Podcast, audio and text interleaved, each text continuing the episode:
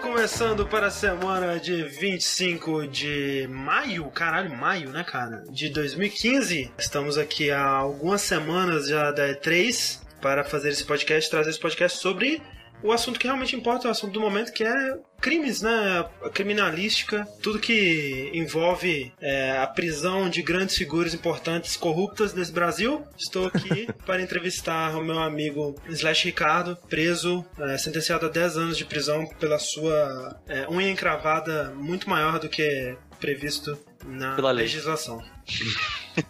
Eu é, não tenho nem o que falar. É, eu, eu tenho que aceitar é, o que a, a justiça tem pra mim, né? Adiante. Cabeça erguida. é, eu vou me reformar e vou voltar com a- as unhas encravadas na- no tamanho regulamentar. Quem está para vir, na verdade, está na malha fina, é Eduardo Sushi, que está sonegando platinas no, no P- no PS3. Isso eu ouvi falar. Não, eu acho, isso, eu acho um absurdo isso daí. Eu não faço parte desse complô de hack de platinas. Eu juro que eu nunca hackei nenhuma platina na minha vida. Todas foram conquistadas e postadas legalmente. Inclusive. Mas uma coisa que não pode Montana. acontecer nessa vida, gente. Mas, mas peraí, Sushi, vo- você. Eu sei que você roubou por algumas ali, Sushi. Já me contou, já me contou que você A já delação fez, premiada aí. já fez. Tô limpando uns três anos aqui da minha sentença dizendo que o Sushi já fez salinha com o amiguinho pra ficar repetindo ações e ganhando troféu. Eu falei que eu entrei numa sala uma vez É. e nem era pra platina, era pra fazer 100%, porque eu já tinha platina. É sempre Só assim, não, seu- expansão. não, e eu não policial. fiquei. E o que eu, e você não tá contando o detalhe que eu entrei, fiquei 5 minutos e saí porque eu fiquei com vergonha do que tava acontecendo ali. Ah, não, senhor policial, é a primeira vez que eu faço isso, eu juro, nunca mais vai se repetir. Rouba A internet 10, tá caindo aqui, mil, caiu, caiu com a internet, saí da sala Mas o que não pode, gente, é o que o nosso criminoso da hora, Caio Corraine, fez, foi que se embriagar durante a quarta-feira à tarde, né, gente? Esse é o que eu tenho que dizer. Com, com podcast Olá. pra gravar à noite. É verdade. Olá, personas. Olá a todos. Prazer enorme estar aqui de novo. Vocês já devem estar de saco cheio eh, da minha presença. Sim, eu estou alcoolizado. Estou aqui relembrando os bons momentos do Games on the Rocks. Estou bêbado para essa gravação. Tive uma reunião eh, essa tarde, né, com os meus advogados para debater sobre o crime que eu não cometi. Na verdade, eu estava falando com os meus advogados para debater sobre o crime que eu estava cometendo, que era me embriagar. É. E também aqui conosco hoje, né, nessa roda de bandidos, de pessoas que seriam boas se estivessem mortas, segundo algumas apresentadoras de TV. Nós temos também André Campos, esse rapaz que viu todo o seu futuro desabar porque estava cometendo atos pecaminosos, atos ilegais, após ver o trailer de Persona 5 e ele foi captado por câmeras de segurança interna e essas imagens foram divulgadas à imprensa nessa semana. Então, esse essa é a primeira vez que André fala à imprensa, fala abertamente ao público sobre essa coisa vexatória que ele cometeu alguns meses atrás. Eu quero dizer que tudo que eu fiz foi por amor.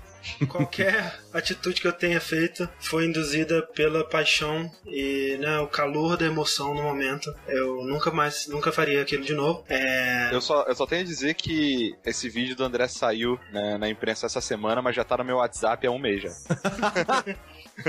E no, no Xvideos, né? Você procura É. direitinho. Exato. É, estamos aqui então para discutir tudo que rolou nas últimas duas semaninhas aí. Três, sobre. quase. Três, quase três semanas, né? Porque, né? Tivemos. Não, não, na verdade foi três, porque a gente já atrasou uma, então verdade. três e meia. É, quase quatro, né? Porque é assim que a gente rola, mas olha só, saiu Dash, então. É. E a gente agradece, né? Todos vocês, todos vocês queridos que estão aí sempre é, curtindo nosso conteúdo, acompanhando tudo que é lançado na jogabilidade, porque a recepção do Dash foi muito calorosa, assim como é sempre, né? No, dos Dashes e dos Vértices, porque vocês são uns lindos e agradecemos todos que seguem, né? O nosso Twitter, né? O twitter.com.br jogabilidade, ou arroba jogabilidade no- lá no facebook.com.br jogabilidade e nosso canal que agora sem o S que alegria, Aí, Olha só. que coisa Evolução. bonita vamos, vamos, vamos subir page rank agora. Vamos subir no PageRank porque é youtube.com.br jogabilidade é, e temos muita coisa legal em todos esses canais, em todos esses lugares que você pode nos encontrar. Lembrando que. ah, E a gente tem um lugar novo agora, né, André? Temos? Não sei, temos. Temos o Tumblr. Ah, é verdade. Nós temos. Né, porque é, a gente tem que né, se, se adequar à juventude. A É juventude juventude. tá por aí nesse Tumblr e a gente pensou, putz, talvez seja uma boa. Inclusive lá agora que você pode mandar é, suas perguntinhas. Sim, É, a e gente- na verdade foi o principal motivo, motivo do tempo ter sido criado, né? Exato. O ESC ele começou a pedir cadastro, mesmo pra pessoa postar anonimamente. E a gente, pô, né, vamos fazer uma plataforma que vai ser mais bonitinha, que vai ser mais é, acessível pra todo mundo, que é o... Tumblr você ainda pode postar sem logar, sem falar que é você, nem nada. É só chegar lá e fazer a pergunta e ir embora. Exatamente. Então é o Jogabili Tumblr, jogabili.tumblr.com e lá você pode mandar suas perguntinhas e, né, seguir a gente que a gente retumbleia, é, esse que é o termo, tenho certeza. Algumas coisas legais que a gente encontra por aí. E eu gostaria de pedir pro meu amigo Slash Ricardo, que jogou talvez o jogo mais antigo, né, que nós vamos falar aqui desse... 10 anos mais ou menos já. Se contar co- o tanto tempo que ele passou em desenvolvimento. Eu joguei o Thorin, famoso, Thorin. conhecido por todos, né? É, pra quem não sabe, a gente já fez um DST, né? Um, do que se trata do Thorin. É, então pode, pode assistir lá pra saber um pouco mais em detalhes é, do que, que é o jogo, talvez. Como que é o jogo, né? O jogo, É. na, uh, ver. Sim. Mas se você tiver com preguiça, eu posso dar uma- um resumão aqui pra vocês. Opa. Thorin é um tipo um, uma mistura de Ico com, sei lá, mistura, não é mistura com nada, né? É tipo um Ico mesmo. Não acho que não mistura com nada, né? O Ico Vanilla. É o Ico. É o Ico É. brasileiro. É, É e- inclusive esse é o, o grande lance, né, dele ter tido tanto é, destaque na mídia brasileira, porque ele é um jogo brasileiro, né? Henrique? Exato, exato. É um jogo brasileiro que, como o André falou, ficou em produção há muito tempo. E foi Porque- o primeiro financiado pela Lei Rouanet. Exato, exato. E eu descobri, cara, depois que, eu- que a gente gravou o DST, tem uns amigos meus que vieram falar comigo, que conheciam ah, o pessoal que desenvolve, desenvolveu, de repente conheciam um pouco mais da história do jogo, dos desenvolvedores e tal. E eu aprendi muita coisa. É, primeiro que ele não ficou 10 anos em desenvolvimento, obviamente, mas isso meio que a gente já tinha deduzido pelo jogo, né? Ele era um projeto de TCC e depois ele virou um projeto pessoal e depois ele, tipo, ele foi financiado do bolso mesmo, né? Uhum. De galera trabalhando, fazendo freela e Aí tal. começaram com os três caras só, né? Isso. E, e depois só com o incentivo da Lei Rouanet que. Isso, bem depois, na verdade. Ah. E o lance da Lei Rouanet, André, não sei se você sabia, eu não fazia a menor ideia. É, não é o governo toma um pacote de dinheiro e, Não, e faz isso não. você quer. É, o, é, na o verdade, governo ele te dá a permissão de captar recursos. Exato. Ele te dá uma. Ele fala assim: beleza, fera, vai lá e pode vender a tua ideia para empresas privadas, é, ou algumas até não, não privadas, né? Vender essas ideias para essas pessoas te darem uma doação, digamos assim, Olha só. dentro da Lei Rouanet, que nada mais é do que, eu, vamos supor, eu sou um grande banco privado e você me passa um projeto, eu entendo que esse projeto vai contribuir para a cultura do Brasil, que é legal, que tem a ver com a minha marca, eu vou te dar uma grana, essa grana eu abato dos meus impostos. Então, ao invés de é, a empresa pagar impostos e esse dinheiro ser diluído entre tudo, né, o que o Brasil precisa e que para onde esse dinheiro é direcionado nos impostos, Ou não. além é ou não, além do bolso de muitas pessoas, a empresa ela pode falar, olha, eu tenho 100 reais, eu tenho que pagar 100 reais de impostos. Porra, ao invés de dar 100 reais que esse dinheiro vai tipo para algum lugar, eu vou pegar aqui 10 e vou dar para essa para essa galera com a lei Rouanet e aí eu pelo menos eu sei que o meu dinheiro está indo diretamente para viabilizar um projeto específico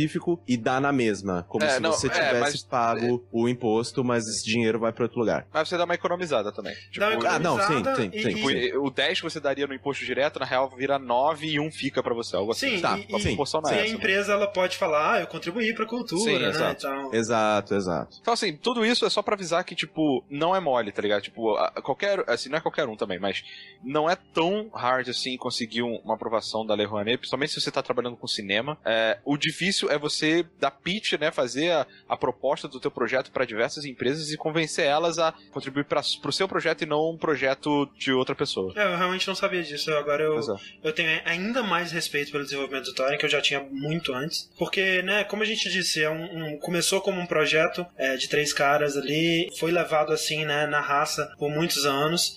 Quando eles conseguiram esse, esse incentivo, eles meio que tiveram que refazer tudo, né? Porque é aquela coisa de, tipo, né, você começa fazendo e, e você não sabe direito o que, que tem que ser feito, e aí Sim. depois que você vai trazer alguém pra olhar aquilo e ver que tá tudo errado, É. e você tem que meio que refazer. Então, assim, esses cinco anos de desenvolvimento não foram realmente cinco anos direto, né? E aí acho que isso explica muita coisa sobre o jogo final. sei lá, num projeto normal, como a gente conhece, que estúdios profissionais lá de fora trabalham, se você fala, ah, eu fiz, eu passei cinco anos desenvolvendo um jogo. Caramba, vocês trabalharam, tipo, então faz aí 12 vezes 5. É. Nossa, vocês passaram, né, tanto tempo desenvolvendo o jogo. Parece muito tempo, mas quando você vê, é, principalmente no caso do Brasil, esses estúdios independentes, eles trabalham, um, no tempo que dá, Sim. no tempo livre, como freela. Tipo, não é uma coisa tipo, ah, não, a gente ficou. Demorou cinco anos para ser lançado. Não é Expediente os anos. dias. Exato. É bem diferente. Eu lembro que eu falei com o Martinello na BGS de 2010 ou Martinello, 2011. o diretor do jogo. É, e a gente ficou batendo papo e tal, ele, né, me, me contou sobre o que era o Thorin e tal, de que ele, ele tava nesse estágio embrionário de tipo, não, porque a gente tá fazendo um TCC e tal, e aí depois, né, que o negócio foi aumentando, e o Martinello ele sempre foi uma pessoa extremamente megalomaníaca, de não, a gente vai conquistar o mundo, cara! E eu ah!" acho que é, é uma atitude importante para um projeto ambicioso desse tipo. Exato. Só que conforme o projeto foi, né, se desenvolvendo e demorou tanto tempo pra sair, eu meio que ele saiu do meu radar, só voltou agora, Ah, quando saiu. Já, né, já vou dar a minha opinião e já me retirar da conversa, porque eu joguei muito pouco e não gostei nada do que eu joguei. Uhum. Então, a minha opinião, ela não é muito embasada, porque realmente eu joguei meia hora, falei, hum, Eu Não. entendo, eu entendo a reação. Tô adorando essa música, tô adorando essa trilha sonora, gosto do- da, da, dire- da direção de arte que Uhum. eles escolheram, só que, cara, essa jogabilidade é tão ruim. Eu- Aí eu falei, gente, ok, não é pra mim. Espero que daqui a um tempo, quando não tiver mais Witchers na minha, na minha mesa, Mas esse tempo É. nunca vai chegar. é, então... Sempre vai ter um próximo Witcher, uma próxima. É, e então eu espero sim dar mais atenção. Eu acho louvável a, a Sim. atitude de lançar um jogo desse, desse tamanho, principalmente lançando no, né, junto com o PlayStation 4, né? Tipo, é uma Muito coisa legal, que é. bem bacana pra gente como mercado. É, é, Só que o resultado final. é, o que eu até comentei no, no- do que se trata é que ele é uma parte da história dos jogos, né, brasileiros, assim. Ele é, ele é um capítulo importante aí dessa história. Mas você concorda com o Corraine, Henrique? Sim, concordo mais ou menos em tudo. Eu terminei de jogar o jogo, eu não parei é, rápido, foi até o final. E eu acho o jogo mais ou menos isso que vocês estão vendo aí na tela. Ah, é essa menininha aí que ela tá é, indo em encontro do destino dela, tem uma história de meio que de destino mesmo, que ela vai pra frente, ela tem que derrotar aquele dragão, e aí ela morre, e aí uma outra menina surge, que é, que é ela mesma, uma reencarnação, uma parada meio doida assim, e que isso acaba influenciando na jogabilidade em alguns momentos, mas a parte de controlar ela em si, né, é bem ruim. O jogo tem alguns bugs que a gente, a gente encontrou no- enquanto jogava. Não- não- nenhum deles é game breaking, é, mas a maioria acaba atrapalhando, enchendo o saco, tem faz você ter que refazer certas partes do jogo Inclusive, inteiro. Aquele com a bug de câmera que você teve, eu tive Sim. um bem parecido com esse. Depois, quando eu tava jogando pra capturar essa, a imagem pro nosso do que se trata, né, a câmera ela, ela centrou num zoom assim Uhum. e que deixava impossível você, você controlar e, e- e mexer. E eu tive que fechar e abrir de novo o jogo. Foi parecido com o que aconteceu com você, né? Foi. Só que comigo eu acho que tinha alguma coisa a ver com, com controle. É, acabei jogando no teclado e mouse no Sim. final. Mas assim, é aquela coisa. O gráfico ele é bem antigo, né? Assim. A direção de arte é bem bacana, né? Sim. Você vê que o concept do jogo, a, a espada, os detalhes, as coisas assim são bacanas, assim. né? E se tivesse numa engine de repente mais moderna, ou, com um grupo maior trabalhando no 3D durante mais Uhum, tempo, seria mais legal ainda. Mas assim, o review completo você vai ver lá no DST, mais ou menos isso. O jogo é ok, ele é ok. 6, É, nota, tipo, nota é, 6. por aí. Que em conta que ele é barato também, 10 dólares. 10 dólares, é. Ele também é muito curto, né? É, então acho que assim, é um jogo que vale a pena se você tá querendo é, experienciar essa coisa da história, né? De, de- de- de- da história, de, digamos, eu digo, do que, que esse jogo significa pra história do, do desenvolvimento de jogos no Brasil, né? Porque se você for pela jogabilidade ou pela, não, pela experiência em si, eu não sei se vale a pena. É, é um jogo que a sensação que me passa é que ele precisaria de mais uns seis meses aí de polimento né? Porque você vê que nem quando rola aquele Amnesia Fortnite do, do Double Fine, eles fazem é um, é um game jam onde eles fazem um, um jogo em duas semanas, né? E, e soltam o jogo pra quem contribuir no Humble Bundle e tudo mais. E nesse que eu participei, né, os jogos mais ambiciosos, que eram jogos com personagens se movimentando no mundo 3D e tal, você tinha aquela sensação de um jogo que tinha sido feito às pressas, né, que precisaria de muito, muito polimento. E a, controlando a, a menina, né, a Monty Eye do Thorin, é, a sensação que você tem é de um jogo desse tipo, de um jogo que tá numa fase alfa ainda, né, que a, a, a transição entre as animações dela é muito rudimentar, né, tipo, você tá correndo e aí quando você vai pular e tem aquele, aquela transição meio esquisita, quando você cai no chão, aquela transição esquisita também. E isso se, se traduz em todos os aspectos do jogo, né? O combate, que eu sinceramente não sei pra que que existe. É, esse combate é bem bizarro. né, assim, você tem momentos de combate, entre aspas, que são divertidos, né? Que são é, os que são mais elaborados, né? Que são contra o dragão ou contra é, o último chefe, né? Que é um- uma batalha realmente interessante. Mas os combates contra inimigos normais eu não sei por que que existe. É totalmente. Não existe, né? Simplesmente a menina ela, ela agita a espada e o inimigo ele dá um fade out na tela. Ninguém reage a nada, não tem animação pra nada. É muito bizarro. Então é essa sensação que eu tenho do jogo inteiro, que é um jogo que precisaria ser muito mais polido. Ele é muito ambicioso, né? Especialmente para um jogo brasileiro, especialmente para uma equipe que provavelmente é a primeira coisa que eles estavam fazendo e tudo mais. É, eu concordo com o Rick que é um jogo ok, né? Medíocre? Medíocre. Medíocre. 6 de 10 realmente é uma, seria uma coisa por aí mesmo. assim. Não, não, não vai pra Valhalla, 6 de 10. Não vai pra não, não é um jogo cromado. E esse é Thorin. Maravilha, maravilha. Vamos lá pro próximo jogo então, porque eu joguei Invisible Ink. Tinta Invisível? Tinta Invisível, que é um jogo, um novo jogo da Clay, né? Sim. É, os desenvolvedores aí de Shank, de Mark of the Ninja. Quando ele foi anunciado, né, eu fiquei muito empolgado porque ele era um jogo de stealth com aquela pegada meio XCOM, né, de, de combate tático, assim, né, quadradinhos e pontos para ações e essa coisa toda. E eu fiquei muito empolgado. E aí, depois de um tempo, eles decidiram que a direção que eles iam levar pro jogo era de ser também um roguelike, né, com fases é, geradas randomicamente. E eu achei interessante que é, é uma combinação de todos os jogos da, da Clay num só, né, porque Sim. ele tem um estilo de arte cartoon, tipo um desenho do Genji Tartakovsky, assim, do, do Shank.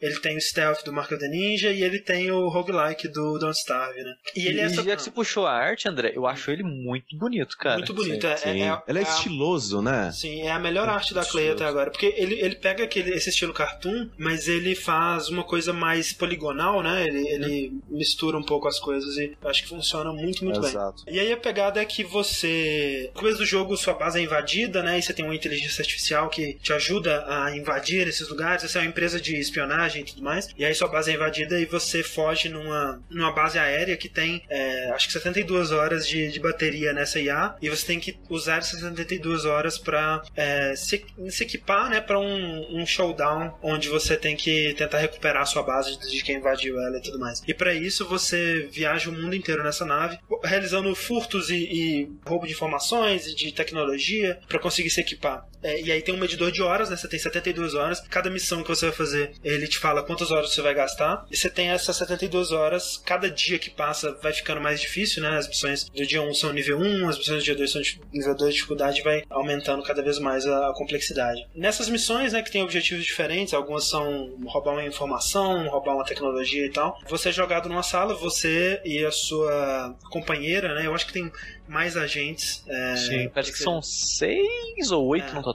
Até onde eu joguei, eu fui até o começo do terceiro dia e até lá eu só tenho ainda esses dois agentes. E aí é vocês dois, é você controla os dois personagens nesse mapa. É aquela pegada de um mapa randômico, tipo Spelunk, tipo, eu imagino que o Don't Starve seja a mesma coisa. Mas é, você vai, à medida que você vai explorando, você vai descobrindo novas áreas, né? E você não tem um mapa do lugar pra você saber pra onde você tem que ir. E você tem que encontrar e tomar as melhores decisões, né? E, e, e avançando aos pouquinhos de acordo com o seu progresso, de acordo com né, o quão bem você tá, os seus recursos e tal. E a pegada é, que é interessante dele é que no modo que eu tô jogando, que não é o mais fácil, mas também não é o mais difícil, é um mediano lá, acho que é o normal assim, você não pode abandonar a missão no meio. Entrou numa missão, se você sair dela, se você fechar o jogo, quando você voltar, você vai estar naquela missão. E a única maneira de você abortar uma missão é abandonando a sua agência e recomeçando o jogo. Então é uma coisa meio que permadeath, assim, né? Uma coisa que eu, que eu notei, eu joguei também pouquíssimo, foi. Joguei só as duas primeiras missões, se não me engano. Uma você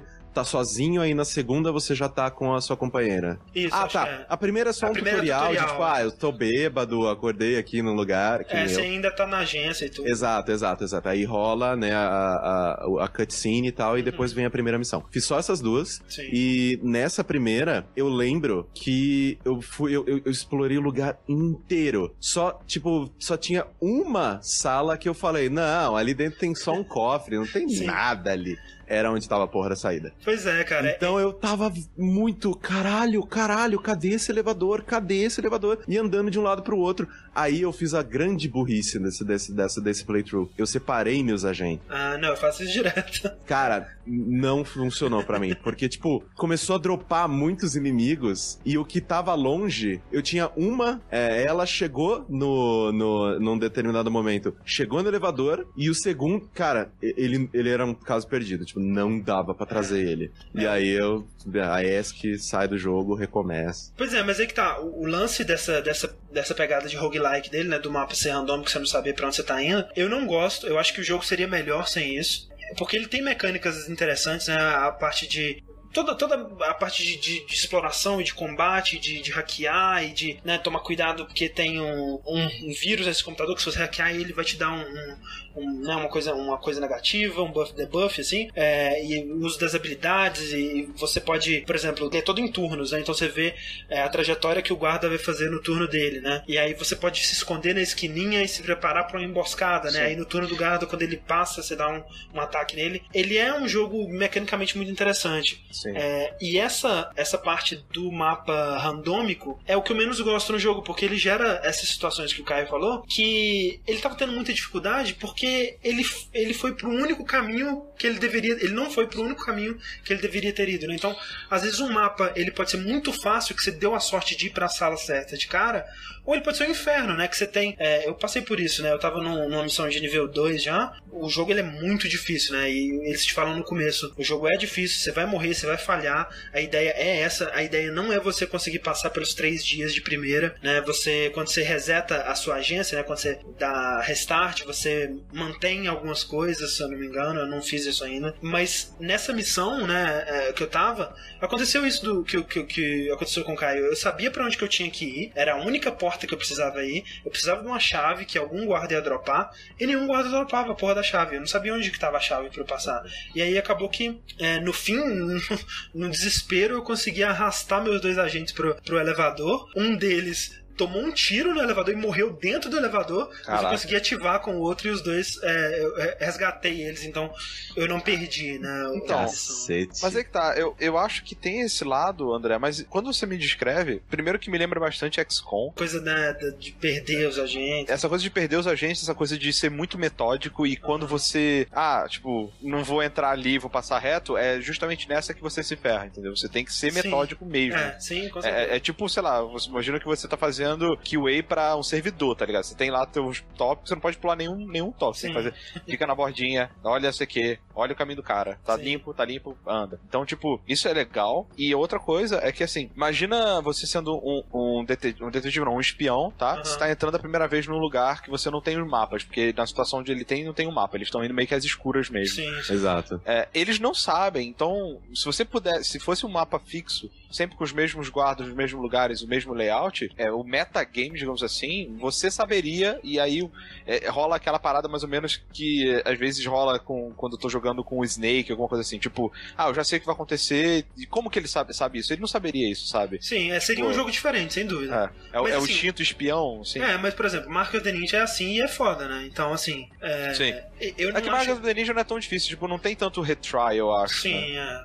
É, é, eu acho que daria pra fazer um jogo ainda assim, é, ainda bem difícil. É, é que eu não sei, cara, eu sinto falta, assim, é, é, de level design, sabe? É, eles, eles, esses jogos desse tipo, eles têm essa sensação de Aham. uma série de blocos conectados aleatoriamente que eu não sei, cara. É, eu ainda gosto muito do jogo, sabe? Eu acho um jogo é, muito divertido, muito desafiador. É, E cria, e cria essas histórias que acontecem no meio, sabe? Tipo, imagina Uhum. que se é, ela tivesse tomado um tiro no elevador, mas sobrevivido, sabe? Seria uma Sim. história bacana, porra, que foda. Se conseguir escapar na última hora, Pois é. infelizmente não deu certo pra você, mas é, eventualmente pode acontecer uma, uma história que acontece assim e que é bacana. Tipo Ah, no nosso playthrough. Nosso playthrough Sim. foi divertido, assim, sabe? foi bem Tipo, maneiro, né? No, no final e tal. O lance é que ele tem muita coisa ainda pra eu descobrir. Eu não sei o que acontece quando você chega no final do terceiro dia. Eu não acho que eu vou conseguir chegar no final. Então as missões de nível 2 elas estavam, nossa, me destruindo. Eu falhei uma, né? Então eu não tô equipado o suficiente, provavelmente, ainda. É, Provavelmente vai ter que resetar aí do início. Provavelmente vou ter que resetar. E, e acho que isso faz parte, né, do, É. do processo. Eu tô curtindo, cara.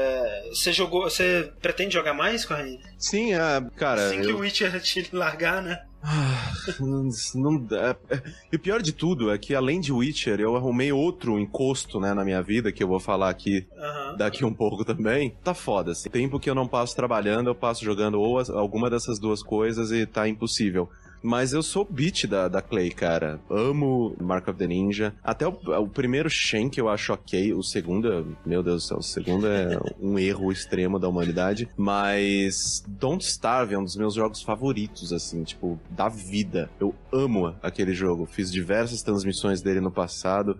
Adorava, adorava jogar Don't Starve, tanto que Don't Starve é um jogo que eu, eu não instalo, porque eu sei que ele vai me consumir. Ele é daqueles, tipo, eu só passei a entender o pessoal que, meu Deus, eu tô maluco por Minecraft. E eu, cara, que lixo, eu, É. nossa, por que, que você gosta disso? Aí eu joguei Don't Starve, ah, eu entendi um pouquinho do seu sentimento. Sim, sim. Então, é, eu gostei bastante do pouco que eu joguei de Invisible Ink.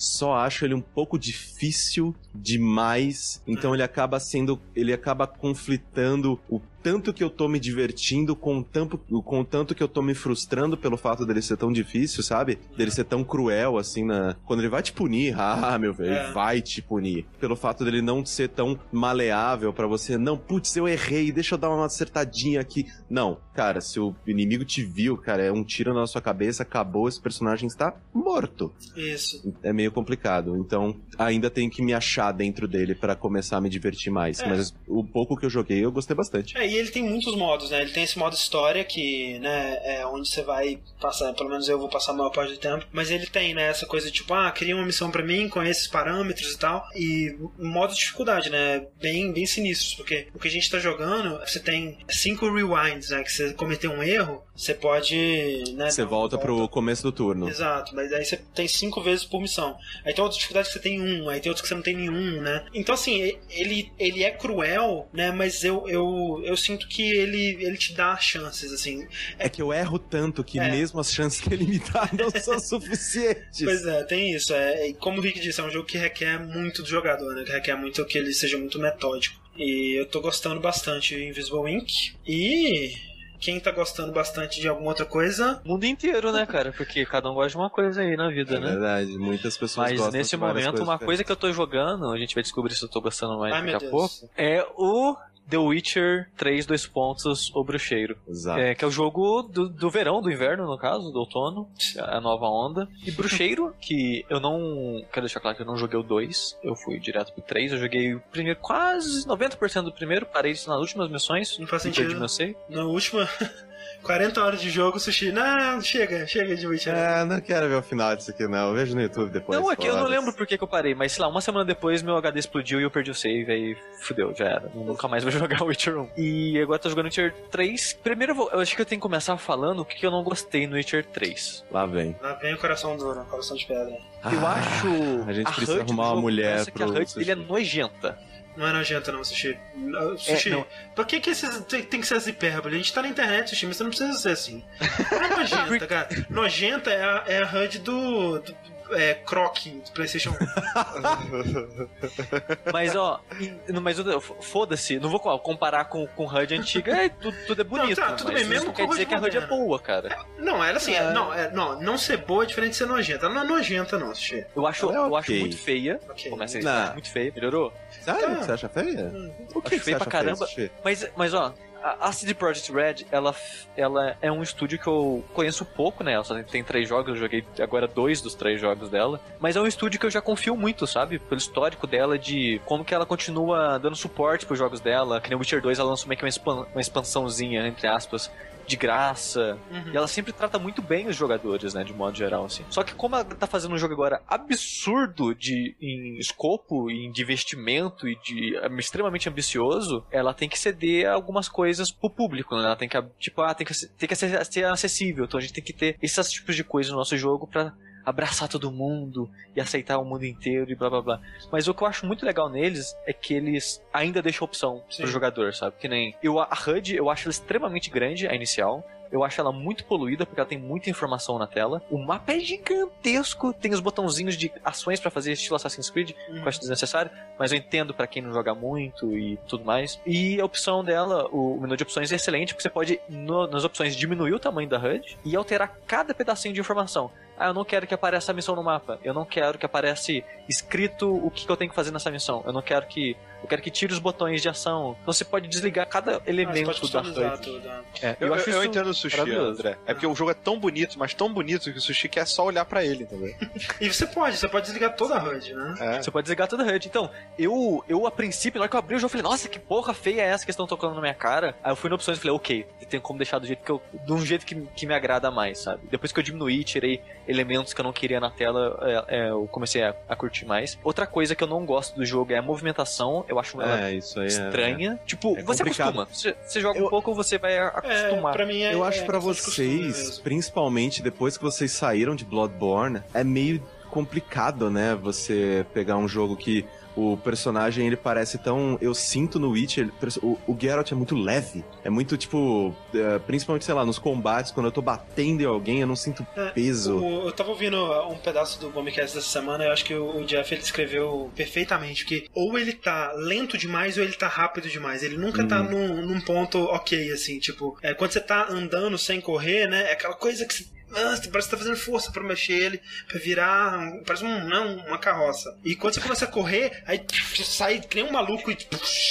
Começa a correr que nem um desgraçado. Eu acho estranho o jeito que você controla ele. Aquele comecinho do jogo, quando você tá meio que no tutorial. Sim, nossa, é muito estranho. Se você ver o streaming que eu fiz, eu não sabia andar. Sabe, eu andava todo perdido, balançando. Eu não, era, é muito estranho. Batendo nas bordas do, do lugar e pulando É. coisa errada. Assim, eu, eu tô totalmente É, fazendo coisa é, errada. Não é nem um pouco intuitivo, é, é, é muito estranho. Por mais que você acostume, ainda é estranho você se movimentar Não, naquele mundo. assim, agora, tipo, eu joguei o quê? Umas, umas 15 horas do jogo já. Pra mim eu não acho mais estranho, pra mim é tranquilíssimo, assim, não, não, não sinto nenhum.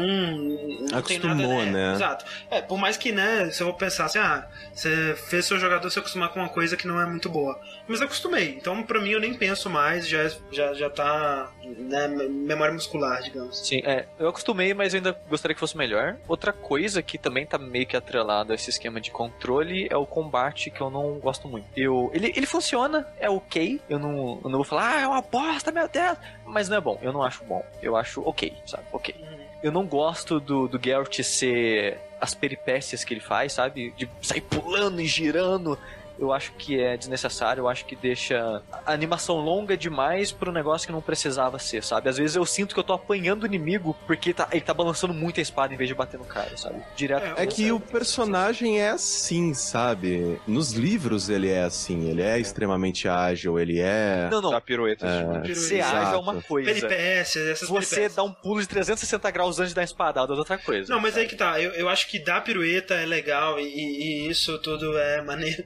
Dar pirueta é legal, André Campos, obrigado. É, isso, isso tudo é legal. Eu acho que o problema é que o que eu diria de negativo do combate é que o, o combate ele é muito inconsistente. Você tem jogos aí com bons combates, né? Por exemplo, Bloodborne ou Batman, né? O que eu acho que é positivo nesses jogos é o quão consistente é o combate, né? Você você sempre sabe o que, que vai ser o resultado do que você tá executando ali no momento. Tá. Enquanto que no Witcher, que nem o Sushi tava falando, de vez em quando ele dá uma pirueta, mas eu não sei quando que ele vai dar uma pirueta. Pode ser que ele dê uma pirueta, pode ser que ele não dê uma pirueta, e eu não vou conseguir é, calcular o timing do ataque do inimigo, porque eu não sei que ataque que o Geralt vai dar, eu não sei que tipo de arma que o Geralt vai. Quer dizer, agora eu tô pegando mais o jeito, né? Que tipo, ah, tem algumas armas que ele consegue dar parry, tem outras que ele, ele um stagger lá, ele fica parado. Alguns ataques Inclusive, que isso acontece, outros que isso não é... acontece. E, e, e não tem uma linguagem visual para te indicar quais que são os que vão causar isso, quais que não vão causar. E essa inconsistência é o que me incomoda no combate, mas eu gosto dele. É, inclusive o parry é com um botão de defesa mesmo, né? Porque eu não consegui Sim. dar nenhum. É. No jogo inteiro, eu não consegui dar Nossa, um parry. Mas é tranquilaço, É cara. Eu só tranquilo. sei dar um, eu só sei dar em humano. Nem sei se isso funciona em monstro. Na verdade, Funciona, em monstro eu não funciona. defendo nada, só esquivo, né? Porque eu, acho- eu tenho a impressão que a defesa não funciona contra Pois é, monstro. exatamente. A impressão que a defesa não funciona. Esse que é o grande problema. É um combate que você não sabe exatamente o que, que tá acontecendo. O feedback do combate é muito É, não é muito bom, então é. Isso é o que mais me incomoda. Uma coisa que eu acho que piorou no jogo do 3 em relação ao 1 e o 2, uma das coisas que eu mais gostava em relação ao.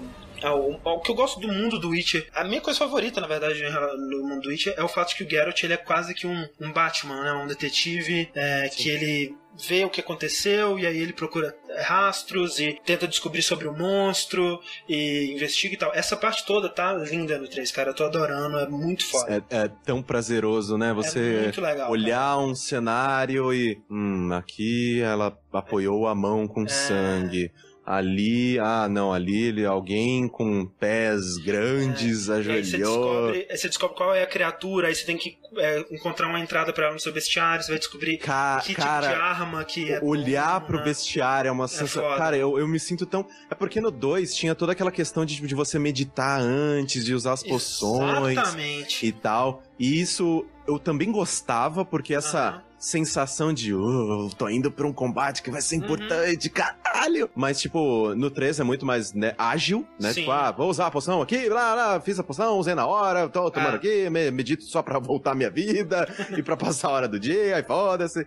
Mas o, essa coisa ainda de você ter que olhar no bestiário, hum, essa criatura e textos muito bem escritos Sim, e muito bem muito bem traduzidos, né? Eu tô, tô jogando com ele a tradução em português, né? Sim, muito boa. E muito, muito bem traduzido. É, aí você lê lá, não, porque essa aqui, é, sei lá, você pode usar essa poção e esse sinal que vão ser mais efetivos e tal, tal, tal. Sim. Isso eu acho tão prazeroso, é tipo, legal. das, da- da- da- dos, dos pequenos detalhes que você tem que se preparar pra cada combate importante. Isso eu acho muito bacana. Não é só tipo, ah, não.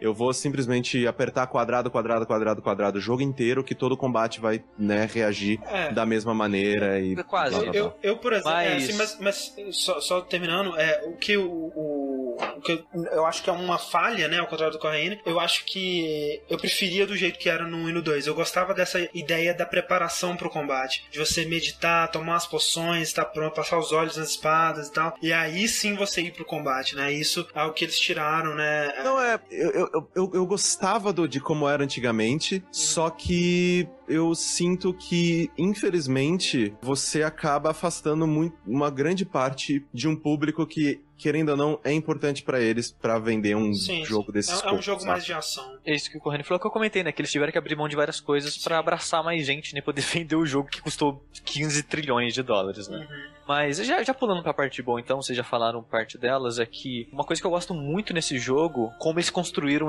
esse mundo, sabe? O mundo em si, quando você tá andando assim, eu nem acho ele tão interessante. Ele é bonito, mas eu não acho ele tão interessante assim. O, o que faz o mundo ser interessante pra mim é como as missões as pessoas na cidade, tudo se junta de uma maneira muito coesa, sabe? Tipo, você tá andando na rua, aí você ouve duas pessoas conversando alto, sabe?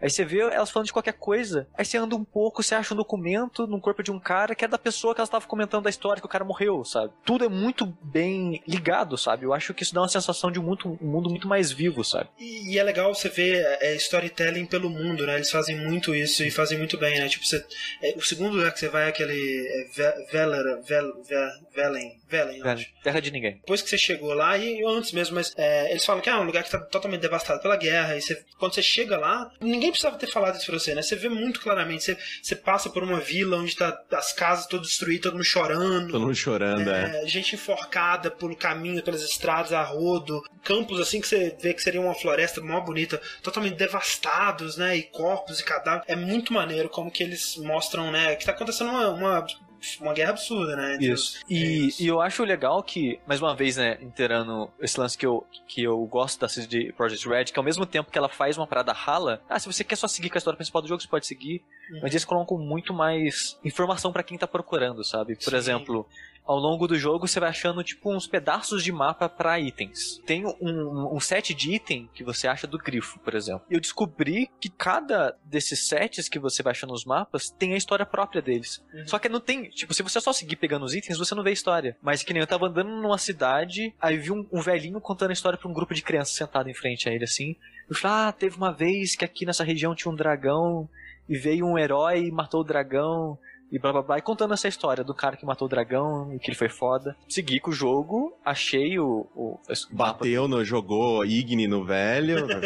ah, desgraça, essa história chata. Cadê o plot twist, É. cacete? Continuei com o jogo, peguei esse mapa do negócio do grifo e achei um, um pedacinho da história do, do grifo. O cara era um, um bruxeiro que ele tava numa cidade costeira tentando. Pediram pra ele tentar desvender uma parada lá que barco estava sumindo. Só que tinha um dragão na região. E ele não queria fazer aquilo, ele queria lutar com o dragão, que o dragão era mais perigoso que barco sumindo, na opinião dele. Aí ele, tipo, fingiu que teve a solução do, do negócio do barco e foi matar o dragão. Aí nisso você vai descobrindo que o cara resolveu o negócio do barco na bunda, nas coxas, e, e depois você acha o documento ele pedindo desculpa, falando que fez de qualquer jeito, que acharam os culpados depois. E você vai vendo a história, e depois você acha um, um outro documento de um cara que achou esse bruxo morrendo, que ele tinha acabado de matar um dragão, só que tava morrendo por causa dos ferimentos. E o cara falando, ah, o bruxo vai morrer mesmo, então foda-se, eu vou pegar as coisas dele pra mim. Olha, tem essa poção aqui, vou tomar pra ver o que, que faz. Nossa. E você acha o corpo, você acha essa carta no corpo do cara morto, sabe? Lógico, né? Porque- Então, tipo, aquele. A história que o velho contou pra mim um tempão atrás numa outra cidade do, do Endroid lendário que matou um dragão foi esse bruxo dessa série de missões, sabe? Então, tipo, é tudo muito juntinho, assim. Uma coisa que poucos jogos de mundo aberto faz são missões interessantes, né? Porque você tem que preencher esse mundo, você É, preenche vale, vale missões. dizer, pra quem não tá ligado, essa história que o Sushi contou, uma side quest, side quest exaça, assim. Exato, né? exato. Não é, não é tipo da história. Provavelmente, se você não estiver prestando atenção, você provavelmente vai perder isso, né? É, isso que eu tava falando, que tipo, tem essas histórias que só pra quem procura, né? Sim. E, e é muito legal. E, e as side missions, ao contrário de vários jogos, acho que a maioria que faz jogos abertos assim, você precisa preencher com alguma coisa aquele mundo, né? Ah, E acaba ficando meio repetitivo e sem graça as missões Sim. depois de um tempo. E no Witcher, ele tem missões que são simples e são mais, mais básicas, mas a maioria Como delas. você recuperar a frigideira de uma mulher. Mas que é excelente. Mas, essa, mas é isso que é tá. uma tem- ótima. Me Não, pega, cara. me pega. Mas a missão é muito simples, mas ela tem muita personalidade, a missão. Sim. E é até engraçado porque eles têm uma ótima piada nessa missão que o Witcher, o, o, o Geralt, quando ele entra na casa pra pegar a frigideira da mulher, ele começa a ver as pistas e ele falando com ele mesmo. A velha lá de fora comenta o fato dele tá falando com ele mesmo, sabe? Sim. Então, tipo, as missões, por mais simples que elas sejam, que é só você entrar na porta que você tá em frente e sair, ela tem personalidade através dos personagens, sabe? É- Você tá lá contexto- investigando as coisas, a velha reclamando lá fora. O que, que você tá fazendo aí dentro? Cadê a minha porra da frigideira? Exato. E, tipo, por mais simples que sejam as missões, elas são muito bem escritas, elas são muito bem construídas. Tem interações interessantes entre os personagens. Tipo, você vai N vezes pegar o rastro de uma besta e seguir aquele rastro. Vai ter essas coisas repetitivas. Mas a história por trás daquilo é sempre diferente, é sempre interessante, sabe? Isso eu acho in- incrível, sabe? É, e, é, e é uma coisa que, é, que eu acho muito maneiro, porque eu não tenho muito saco pra jogos medievais, né? Eu já, quando a gente falou do Witcher 1 aqui no Vértice há muito tempo atrás, eu falei sobre isso, que o universo do Witcher, ele é um universo medieval, mas ele é diferente, né? Ele, ele é um pouco mais real, contado de uma maneira mais interessante. E eu acho que isso é o que mais me atrai nesse universo, é, é que ele é rico em lore, em, em história do mundo e tudo mais, mas você não tem, que nem se você tem no Dragon Age, um personagem que você encontra no meio do caminho, e aí ele tem sete minutos de diálogo sobre os conflitos políticos do jogo e o lore daquele mundo e tal. No Witcher isso é passado de uma maneira muito mais sutil, né? Pelo, pelo é, construção do cenário, pelos dramas pessoais das pessoas, onde, né, assim, em vez de, de falar, ah, os reinos, Nilfgaard tá em guerra com a porra toda ali, e é por causa disso, daquilo, ele te, ele te solta um, um- personagem que, pela vivência dele, pelo que ele vai te contar da história dele, você vai inferir diversas coisas sobre essa guerra e, e tudo mais. Então, através de dramas pessoais, né, é, é um, um jogo onde tem muitas pessoas, né, é, personagens, né, interessantes e com histórias interessantes. E através desses personagens é que o mundo ele vai sendo construído também. E isso eu acho muito legal. Uma coisa que eu noto, principalmente no, comparando com, sei lá, o último grande RPG que eu joguei, que foi o Dragon Age. Em Dragon Age parecia que todas as pessoas falavam comigo sobre os males do mundo, Isso. que o, o mundo vai acabar e que, meu Deus, e tem esse povo estranho que tá invadindo não sei aonde. Enquanto no Witcher, quando eu converso com uma pessoa no bar, ela tá puta porque o colheita de milho dela não uhum. cresceu, porque a vizinha dela faz barulho, porque a unha dela tá encravada. oh, oh. São. né? São pessoas. São pessoas. Tipo, quando você para pra pensar, tipo, sei lá, todo mundo deve ter a sua opinião sobre ah, o que, que poderia ser pro Brasil ser melhor. Tem que tirar toda essa ladroeira era daí, blá, blá, blá, política e panelaço e os caralhos. Só que quando você para pra sentar e conversar diretamente com a pessoa, os problemas que mais vão estar tá na cabeça dela, que né, vão, vão assombrar ela no dia a dia, é a minha conta de luz que eu não consegui pagar, é a minha guria que eu tava saindo que me deu um pé na bunda. Sabe? São os conflitos mais próximos e pessoais. E é isso que faz da, daquela pessoa um ser único e, individual. E eles têm maneiras muito inteligentes de contar esse tipo de coisa, porque, por exemplo, você vai depois numa cidade onde a guerra, ao contrário de Velen, a guerra não afetou nada, assim. As, exato, as pessoas estão vivendo de boaça. E, tipo, o fato de que ninguém ali vai te contar a história do mundo e da guerra te conta tanta coisa sobre esse mundo e sobre a guerra, né? Então é, é muito maneiro como que eles expõem essa informação, acho. Sim. E eu acho é, é, legal isso do, do mundo, é que a exploração do mundo, o Sushi ele diz que não acha o mundo interessante, eu acho sensacional, assim. É, Sim.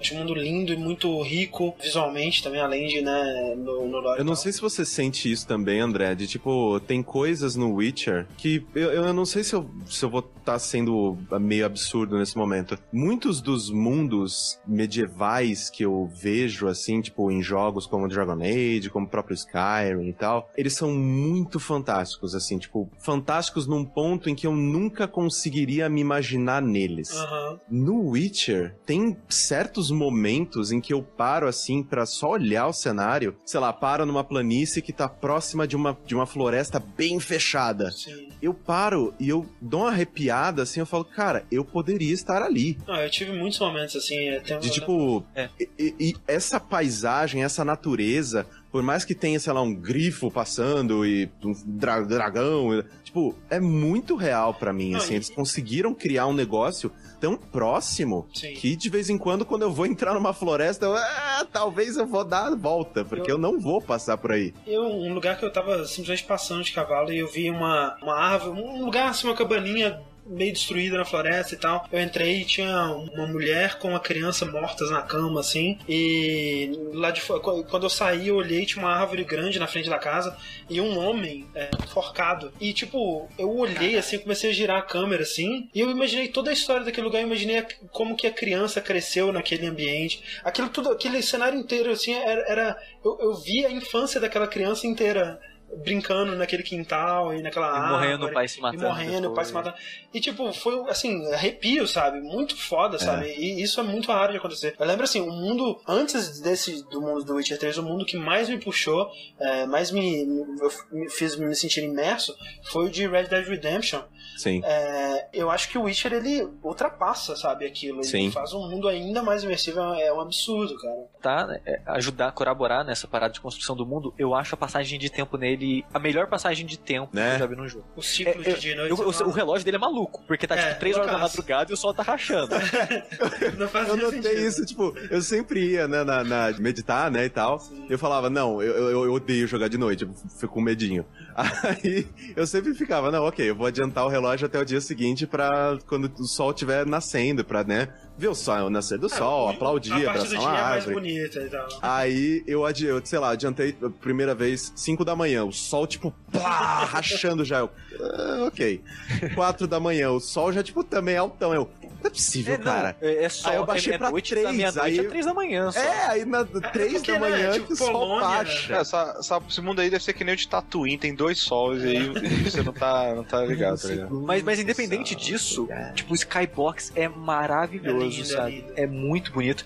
E o lance de passagem de tempo, que começa a chover, mas não chove de uma hora pra outra. Aham. Você vê o tempo fechando, O vento. começando a ventar. Putz, o efeito do vento é lindo, cara. É muito É, foda. as árvores As começam a dobrar e É. você ouve os estalidos das árvores fazendo crack, crack, crack. É muito foda, sabe? Muito O, foda. a, a passagem de tempo no Witcher é incrível, cara. Eu acho lindo, cara, o efeito do, das, da folhagem, né, das árvores contra o sol, assim. Que elas Uhum. ficam brilhandinhas, assim, é muito foda, é muito bonito. É, é incrível. O Witcher, eu tenho uns problemas que eu falei, o combate é ok, mas ele não tem nada que eu acho ruim, sabe? Ele não tem nada ruim. E, e o, o ponto dele que ele é bom, ele é tão bom que a, a parte mediana pra mim eu esqueço que ela é mediana, sabe? Sim, sim. É, é um jogo é incrível. Eu acho é, é absurdo, cara. Eu fico eu tô pasmo que eles conseguiram criar esse mundo assim com, com essa quantidade de detalhe e até um certo carinho, sabe? Maravilha, Witcher 3 e o, o Sushi achou super legal, mas sabe quem não tá achando super legal? Hum. Os PC Gamer Master Race, né, gente? Porque afinal de contas eles não acham. Ah, não, peraí, tem mais um jogo, gente!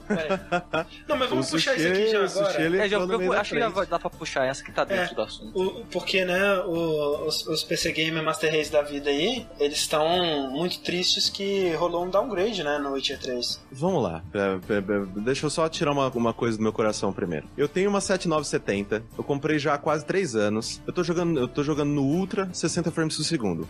Um grande abraço pra todos vocês. Não, isso é. Tipo assim, a, a CD Projekt Red, ela. O que ela disse, e, e fica muito claro pelo que ela disse, é que, tipo assim, ela podia ter focado em fazer a melhor experiência gráfica possível pro PC. É, se, um, é, eles só estivessem fazendo o jogo pro PC, o que é impossível, já que a- é, é, o Witcher 3 só existe porque ele tá saindo pras três plataformas, eles nunca Exato. conseguiriam fazer um jogo desse, desse tipo, desse escopo, só pro PC no, no, né, no mercado atualmente. E dois, se fosse mais importante a parte que você vê do que a parte que você joga. E é o jogo mais bem otimizado que a CD Projekt Red já lançou na história, assim. Pelo que eu tô.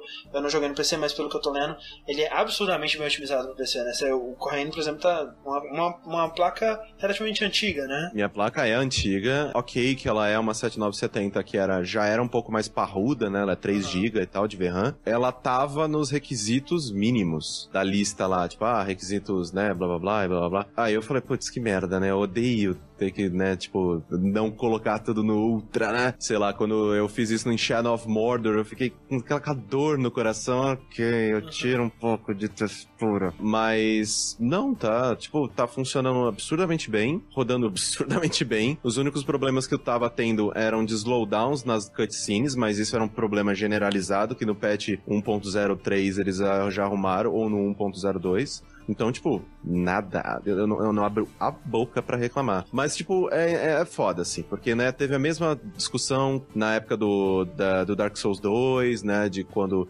aquele vídeo que eles passaram é, no Videogame Awards, né? Era VGA ainda, né? É, foi um VGX e outro VGA. É. Então, né, que, ah, nossa, teve downgrade, blá blá. Realmente teve. E, E, não, são e assim, coisas que os caras vão trabalhando naquele projeto e tem coisas que simplesmente estão travando exato. o desenvolvimento. Cara, a, A gente tem vai que ter dizer, a gente tem que dizer, foi um downgrade sinistro, assim, eu- eu fiquei até um pouquinho triste depois quando eu vi, porque o jogo tava, assim, puta que pariu, velho, se o jogo fosse daquele jeito que eles mostraram, seria assim, porque, tipo assim, quando eles vão fazer uma demonstração pra E3, ou um vídeo, um trailer, eles não estão renderizando o mundo inteiro, né, eles não estão colocando aquele mundo gigantesco do, do eles estão pegando um pedacinho do cenário, e, e, e aí, naquele pedacinho do cenário, sem ter que calcular um bilhão de outros processos e tudo mais que são inerentes quando você está fazendo um jogo de mundo aberto do escopo da ambição do IG3, funciona na, né, no escopo que eles estão fazendo e a coisa roda bem tudo mais. É, aquela ve- é um vertical slice, né? Exato, Tipo, exato. Quando eles vão fazer isso, né? Mas ele- eles, eles têm que fazer funcionar com o jogo inteiro, com o Geralt cavalgando e, e direto, né? Sem load pelo mundo, é, né? Porque esse mapa inteiro. Quando, tem load quando você vai de um, né? De um, uma Do região pra outra, fast travel, quando você morre. Inclusive um load bem grande de passagem quando você morre. Aí eles percebem que, né? Tem que fazer um downgrade. E é aquela coisa que é impossível de você saber isso de antemão, né? Tipo, eles mostram o jogo do jeito que eles gostariam que fosse possível do jogo ser, né? Porque eles estão tra trabalhando para que aquilo seja possível. Mas quando chega a hora da verdade, né? Eles não podem passar mais um ano pulindo e fazendo é, otimizações e tudo mais. Eles têm que cortar alguma coisa. Então, não é sacanagem, né? Nunca é sacanagem, ou quase É, nunca ninguém tá te fudendo, sabe? É. De propósito. Ninguém. Ah, não, vamos, vamos fuder esses caras, vamos mostrar um gráfico foda e cagar depois, só de zoeira. Sim, é, Isso. principalmente a CD Projekt Red, saca? Não, é- não é inteligente, gente. Ninguém, ninguém faria isso. É ruim contra o próprio negócio dele. Que, que vantagem eles estariam tendo fazendo isso, entendeu? Mas beleza, Witcher 3 é isso aí. E pra fechar a nossa parte de joguinhos, eu quero saber, né? Já que a gente tá falando de jogos ambiciosos, de grande escopo, que vão mudar o mundo, eu quero tem- saber. Tem gráficos esses gigantes de foda. É, eu quero saber o que, que o Corraine tem jogado. eu, acho, eu achei legal que quando a gente tava comentando sobre a pauta, o André, ah, Correndo, o que você tá jogando? Aí eu mandei o que eu tava jogando, ele só mandou. Sério? Você tem Tem certeza? certeza? É Você quer isso, mesmo né? falar disso aí? É, você não quer falar de outra coisa? Tô jogando Puzzle and Dragons. Opa! É, é um jogo lançado em 2012, né, pra iOS. Também recebeu versão para Android e tal. É um jogo da Gung Ho, que é uma desenvolvedora japonesa. Inclusive eu descobri, né, nessas pesquisas que a gente faz antes, da, antes de começar a falar sobre no podcast, eu descobri que ela foi responsável por, pelos servidores de Ragnarok Online no Japão. Então ela é basicamente a level up do Japão. Ela é, é Tencent do Japão. Vamos lá, eu deixo eu explicar pra vocês por que, que eu estou jogando Puzzle and Dragons. Com o lançamento do Puzzle and Dragons junto com a Nintendo, né, do Mario e blá blá blá para o 3DS, eu comecei a olhar assim, talvez isso seja interessante. Eu gosto muito de, tipo, de Bejeweled e tal, Candy Jogos Crush não. Match 3, né? Eu adoro Match 3, assim, tipo, é, Marvel Puzzle Quest, próprio Puzzle Quest per se, né? Tipo, também adoro. E então, né, vamos jogar. Eu- vale antes- dizer que Puzzle Ah. and Dragons é, é- é- Eu tava olhando o chat, não sei se você falou isso, mas Hum. é, é o jogo mais popular do Japão atualmente, né? De, Sim. de- que existe, Há um assim. ano já. Ele meio que perde o primeiro lugar pro Monster Strike, aí ele passa de novo. Ah, é, Monster Strike, é verdade, tem esse. Aí, o Monster Strike, quando eles começaram a falar sobre ele no ano passado, eu fui jogar e eu não gostei muito, porque ele é meio que uma batalha de Tazo. da- Anyway, eu, eu não gostei muito, né? Porque eu achava que ele era muito casual, no sentido de, tipo, as batalhas eu achava que eu, muitas eu ganhava por sorte e não por habilidade. Uhum. E aí eu fui testar o Puzzle Dragons com a mesma mentalidade. Eu falei, ah, beleza, vai ser um, um Candy Crush que vai ter os monstrinhos ali, blá blá blá, ok. Quando eu comecei a jogar, eu vi o quão profundo esse jogo era, né? Além de, tipo, ter, sei lá, mais de duas mil criaturas, né? Toma essa, Pokémon. Explicando o jogo mecanicamente. Pensa em Bejeweled, é a mesma coisa, juntar três ou mais peças, só que no Bejeweled, quando você escolhia uma peça, ah, eu quero movimentar essa peça aqui, você podia jogar ela pra cima, pra baixo, esquerda, direita, correto? No Puzzle and Dragons, eu posso selecionar uma peça e movimentar ela pra onde eu quiser no tabuleiro. Ah, E enquanto eu estou fazendo esse movimento, eu, por exemplo, eu tenho uma peça aqui e uma peça aqui. Quando eu vou pra lá, eu tomo o lugar dela, então essa peça, ela se movimenta pra onde a outra estava. sim, sim. Então, quando eu vou movimentando essa peça pelo, pelo tabuleiro, eu vou mudando a direção e mudando a posição de todas as outras. Então eu posso meio que ir fazendo combos nessa minha movimentação e, de- e depois parar no final, saca? E aí, e toda, todo, toda a mecânica de jogo é, cara, faça combos, que combos são fodas, eles vão multiplicar o valor das- do seu ataque. Porque, né, por exemplo, você tem. é, você pode escolher entre monstrinhos que tem cinco atributos, né? É fogo, água, árvore ou floresta, sei lá, luz e escuridão. Se você juntar pecinhas vermelhas, você vai. seu- seus monstros de fogo vão dar dano de fogo. Juntar as pecinhas azuis, seus monstros de água vão dar dano de água e todas essas coisas.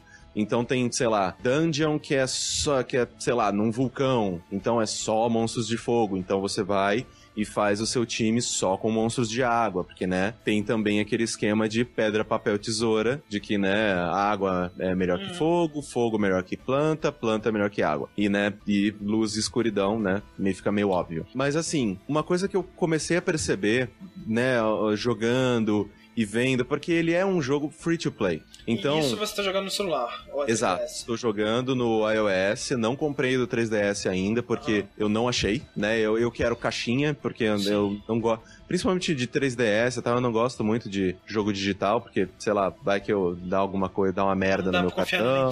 Pelo menos na Nintendo eu prefiro as coisas dentro de uma caixa. Tô jogando no iOS e eu achava que iria ser um daqueles jogos que me travaria pra tipo, ah, você tá se divertindo tanto nesse momento? Ah, que, que pena, né? Porque se você quiser continuar jogando, você vai ter que me dar 5 dólares. Mas não, ele é um jogo que até o, o ponto que eu estou jogando, você tem muito jogo antes de chegar num ponto em que, ó, sua estamina é, acabou e agora você vai ter que esperar alguns minutos, algumas mas esse, horas. mas esse momento chega, voltar. né? Sim, Tá- esse momento chega. chega. Sim, porque tem algumas dungeons que custam mais estamina, né? Umas dungeons especiais que podem te dar monstros mais fortes e podem te dar mais dinheiro e tal. Então essas custam mais estamina, então se você jogar elas, sim, a sua estamina vai cair, vai, vai diminuir bem rapidinho. Só que eu sinto que o tanto que eu jogo é, tipo, perfeito, sabe? Tipo, quando acabe a minha estamina, também tinha acabado meu interesse naquele momento. Só que é. Então eu nunca me senti,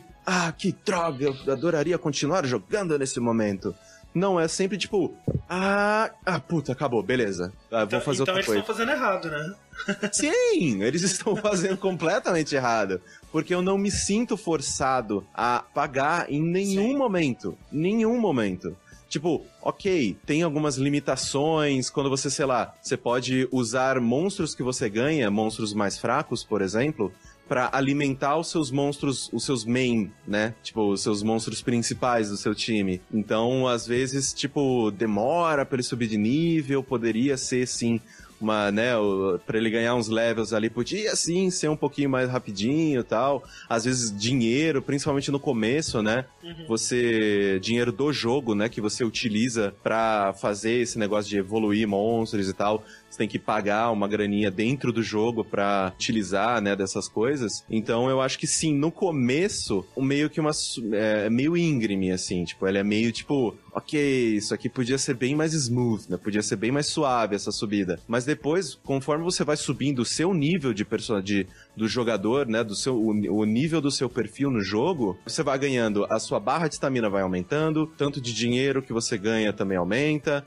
o tanto de monstros que você pode acumular também aumenta. Então, tipo, eu acho ele um jogo, um dos jogos mais justos, sabe? De free to play. De tipo, se eu quiser pagar, é porque eu quero uma coisa muito específica, é porque eu quero ter, tipo, quero é, girar essa roleta aqui pra tentar ganhar um monstro muito específico que só tem naquele final de semana. Eu acho que, tipo, eu tô jogando muito, eu tô jogando todos os dias. Há quanto É, tempo você tá jogando, cara? Faz um, quase duas semanas. Ah, então tá tranquilo. Vai- Já já, já, já Vai chegar vai, lá. vai chegar, vai chegar o É. momento do vídeo. O Corraine, perguntaram aqui, o Abilis, ou Abilis, no chat, perguntou se tem na App Store BR. Não, não tem na App Store brasileira. Eu tenho uma conta americana. Se você tem um iOS, né? Se você tem um iPhone, um iPad, qualquer, né? Faça mais de uma conta, né? Porque tem muito conteúdo em outras em outros lugares que não tem na brasileira. Eu e acho pra- que também não. Eu não sei se tem na. na Não, não tem na, na Android. Na, é, como que chama da Android? Android Store? Google Play. Google Play?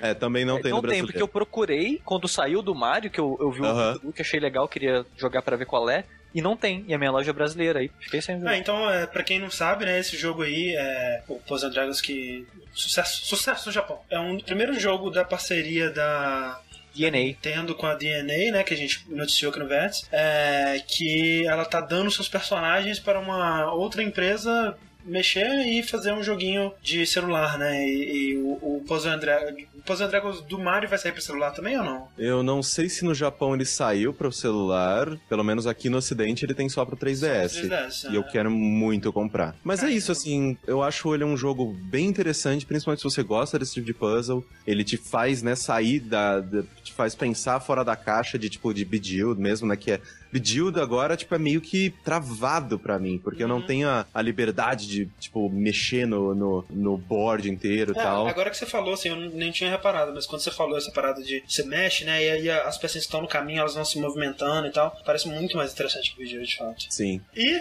É isso. gente, vamos pro nosso bloco de notícias, enfim, né? A gente deu uma pinceladinha nele ali, mas agora vamos entrar com tudo. Que... Ufa, rapaz. Sabe o que que tá chegando aí, gente? O que, André? Ah, bloco de notícias. O bloco O de notícias tá chegando notícias. e logo depois dele começa a E3. Mentira, não é logo Logo depois, caramba, Caralho, peraí, gente, fudeu. eu, eu Mas- não comprei comida, fudeu. Tem que estocar, cara, tá foda, porque daqui a o quê? Duas semanas, né? Daqui a- Dia 14 Dia começa. 14 de junho começa o maior evento, ainda, ainda O o maior Natal, evento. cara, Natal, cara. Todo ano tem os haters, ah, E3 não significa mais nada, mas quando chega E3 todo mundo para, todo mundo senta, todo mundo estoca comida por três dias e assiste, porque a 3 é isso aí. E nós estamos muito empolgados, inclusive esperem conteúdo do jogabilidade durante a E3, antes da E3, durante, depois, nós vamos tentar fazer o máximo de conteúdo possível durante Por, por favor, depois também, né? Senão. depois também, porque a gente, né? A gente começou a ver, é, receber aí de várias empresas os anúncios dos anúncios, né? Tipo, nós estamos anunciando que nas três nós vamos anunciar alguma coisa. Eu, acho- eu, tô, eu acho essa prática tão bosta, cara. Eu acho que. Eu acho que. É Não, o teaser, cara. É o É, teaser, funciona. É, é, Ah, mas então, é que porque é o seguinte- né? Não era mais legal você, tipo... A surpresa é mais legal. É... Exatamente, exatamente. A surpresa, ela não gera hype, cara. É, gera, as Rick. Não, eu acho que a- ge- as gera pessoas mais hoje em dia- isso, cara. Não, cara. é que nem, as o, pessoas que nem o Kojima. não... O que, gerou mais hype? Fazer um jogo PT anunciar o Silent Hill ou simplesmente sair na, num site Cara, qualquer? você tá falando "Olha, do Kojima, que é o Silent Hill." cara que mais faz teaser da história dos teasers, cara. O que você tá falando? Ele fez um playable teaser, olha aí. Porra, Não, ele mas- fez, exato, tipo, ele- o PT não é o jogo. Mas assim. Não, mas eu, tô- o que eu tô dizendo, é mais interessante você ter a surpresa do anúncio do Silent Hill dentro de um jogo do que simplesmente chegar ali e Não. toma esse teaser aqui. Isso eu também acho. Eu acho que sim, porque uma coisa que a gente perdeu ao longo dos anos com a E3 é essa coisa de tipo assim, ah, na E3 vai ser, vai ser, vai, porra, vai, a gente vai ficar de calça caída porque vai ter surpresa, vai, vai ter coisa que a gente nunca espera. E a realidade é que nas, nos últimos anos. Esse é geralmente não é verdade, né? A gente sabe mais ou menos o que esperar. É, tudo que seria surpresa vaza um, dois dias antes. O resto a gente vê teaser. Ah, na E3 vai ter mais, né? Eu acho que a maior surpresa que a gente teve em eventos de anúncios nos últimos anos foi o No Man's Sky, cara. É, foi uma das maiores. Que ninguém esperava, sabe, aquela parada. Ah, eu acho que a, a Yubi tá fazendo isso muito bem, né? Porque todo ano eles fecham a conferência É, deles. A Ubisoft geralmente tem. Desde o do, do. Como que é o nome do jogo que você hackeia, gente? Watch Dogs. Watch Dogs. Porque um ano foi Watch Dogs, no outro foi o The Division. É, o Watch no Dogs outro, eu lembro, foi, foi bem foda. É, aí no outro foi. Acho que Foi- foi- foram, foi o- foram três anos, né? Foi o Foi The Division Watch Dogs, e The o Division e Rainbow agora Six. o último do Rainbow Six, é. Sim. Isso. É, ele tem feito isso muito bem, sim. Vamos ver o que, que vai ser esse ano, né? Watch Dogs 2. Não, cara, por favor, não, não. Cara, eu, eu só espero a E3. Eu só assisto conferência da Ubisoft pra ver o novo trailer de The Division, cara. Tipo, é só pra isso que ela serve. Cara, você é o único, então, eu não sei mais quem tá Sério? Pô, Ah, Ah, tá ok, ok. É, né, cinco pés atrás com a Yubi e tal. Ah, Já começando, inclusive, né, com aquele o review que eles fizeram do Assassin's Creed Syndicate, né? Jogo que a gente até falou aqui, né, como quando saiu o Victory na época que hum, eles mostraram que seria na Inglaterra Vitoriana, Revolução Industrial e tudo mais. E saiu mais algumas informações, né, é, atendendo ao- a, atendendo a polêmica do, do Unity. Você vai jogar, enfim, com uma assassina mulher, né? Vão ser dois assassinos, o, dois, dois irmãos gêmeos, o Jacob e a Anna Fry, e os dois vão ser bem diferentes, eles vão ter habilidades diferentes e vão evoluir diferentemente. Eles animaram uma mulher agora, olha só Coisa, que cara, coisa. imagina, Nossa, né? que 80% absurdo, do né? orçamento indo pra isso. Eles, eles cancelaram online só pra Só fazer pra- personagem feminino. Cara, cara, olha como que são as coisas, né, cara? Tipo assim, eu vi o trailer desse jogo e, cara, sério, assim, eu tava pronto pra amar de novo. E não, velho, não rolou, assim, achei um saco. Tão boring. Tudo que eles mostraram, tipo, muito chato, assim, tem a cordinha do Batman, ai, que saco. Eu- eu- mas a coisa que eu mais gostei no trailer foi o cavalo explodindo poste com a cara. Caraca, velho, essa parada parada de, da charrete parece uma merda. O combate tá bizarro. Eles deixaram o combate mais rápido, mas tá muito esquisito. E, e a cidade parece chata, parece. A coisa que mais me animou foi quando eles falaram que não tem nenhum tipo de multiplayer. Eu, caralho, que maneiro. Isso é uma coisa ousada, né? Pra Assassin's Creed. Assassin's Creed que é o jogo que tá na fórmula, tipo assim, ah, vamos fazer o jogo mais acessível pra tu- agradar todos os tipos de público possível. Aí esse Exato. não vai ter multiplayer, então, caraca, isso anima. Assassin's Creed, cara, pode lançar o próximo que é Assassin's Creed Eu Não Caio Mais Nessa. É o próximo jogo tem que sair, porque. Nope. Bom, mas quem acompanha esse maldito site aqui, só me conhece. Que você é uma bitch. Cara, de eu- Assassin's Creed. Se eu tô nessa, Rick, imagina, como que o mundo. Eu finalmente tô onde o mundo tava quatro anos atrás, sabe? Que tipo, não, cara, chega. E você percebe que eles, eles não sabem o que fazer com a série, porque é tipo assim, caraca, é, tem um cocô no chão. Vamos ver o que a gente consegue fazer pra melhorar o cocô, né, no chão. Aí a gente passa um perfume, põe umas florzinhas em cima, tal. Mas ninguém pensa que tipo você tem que tirar o cocô do chão, gente. Você tem que tirar o cocô e limpar o lugar. E só assim você vai consertar o problema do cocô no chão. Porque eles eles eles estão. Que nem saiu um vídeo deles falando assim, ah, que é muito hilário, né? Eles falando, ah, a gente sabe que a gente errou no Unity, cara. A gente, né, putz, a gente fez um jogo que teve realmente problemas, as pessoas não gostaram e tal. A gente sabe, e a gente vai fazer melhor dessa vez, que é exatamente o que eles diriam, né? pra conseguir a confiança de volta do público que foi embora. Mas aí eles falam, não, porque o Syndicate vai ser um jogo ainda maior e mais ambicioso. Não, cara! Não, velho. Se ele for um jogo maior do que o Unity, eu desisto da minha vida, cara. O Unity, um dos problemas dele é que ele era gigante, cara. Não tinha condição. Eles precisam parar com Assassin's Creed. Eles precisam parar, parar tipo, uns três anos, repensar o que é Assassin's Creed, o que, que pode ser Assassin's Creed, e depois fazer um outro jogo, cara. Um jogo diferente. Porque eles só estão mexendo na bordinha, mudando uma coisinha aqui, uma coisinha ali. Enquanto que o problema é a coisa inteira. E, a coisa inteira É, não relaxa, vai... André, que só tô enrolando enquanto fazem Watch Dogs 2. É, e o Watch Dogs 2 vai ser o Assassin's Creed 2, né? Que vai ser bom pra caralho, todo mundo vai amar e tal. Porra. É, eu- ver, eu né, adoraria. eu- vamos anunciar já Watch sim, Dogs seria, 2. seria maneiro. Sim. Até aí a Ubisoft começa a milcar Watch Dogs e dá um, um tempo pro Assassin's Creed. Eu fico muito preocupado, cara, porque tipo a Ubisoft, ela cresceu tanto nos últimos anos, né, na última na, na última década, sei lá. Ela cresceu tanto, tanto, tanto, tanto, tanto graças a Assassin's Creed, que agora, pra que ela roda continuar girando, ela precisa de Assassin's Creed. Sim. Isso me. Nossa, isso me dá muito medo. Porque vai chegar num ponto em que, ok, rola um Assassin's Creed, sei lá, tipo, Black Flag no meio do caminho, que, tipo, pega todo mundo de surpresa. Uou, isso aqui foi muito legal, eu não tava esperando. Só que aí depois volta pra mediocridade, tipo, para! Sabe? Aí lança aquela bosta de Chronicles É, China. E, o- e o, e o Black Ah. Flag, o pessoal curtiu porque ele é o- o Assassin's Creed menos Assassin's Creed que existe, assim. Ele é, ele é o mais diferente, é o que menos. Poderia chamar qualquer outra coisa, não Pois ter é. templário, não ter assassino, não ter porra nenhuma. A parte legal dele não tem nada a ver com Assassin's Creed e é foda isso, porque é uma série. Uma das séries com mais potencial que existem, cara. É uma coisa incrível, assim. É o quanto que, né, você pode viajar pela história inteira e contar histórias fodas. E, e eles têm essa premissa. Tinham, né, a premissa da.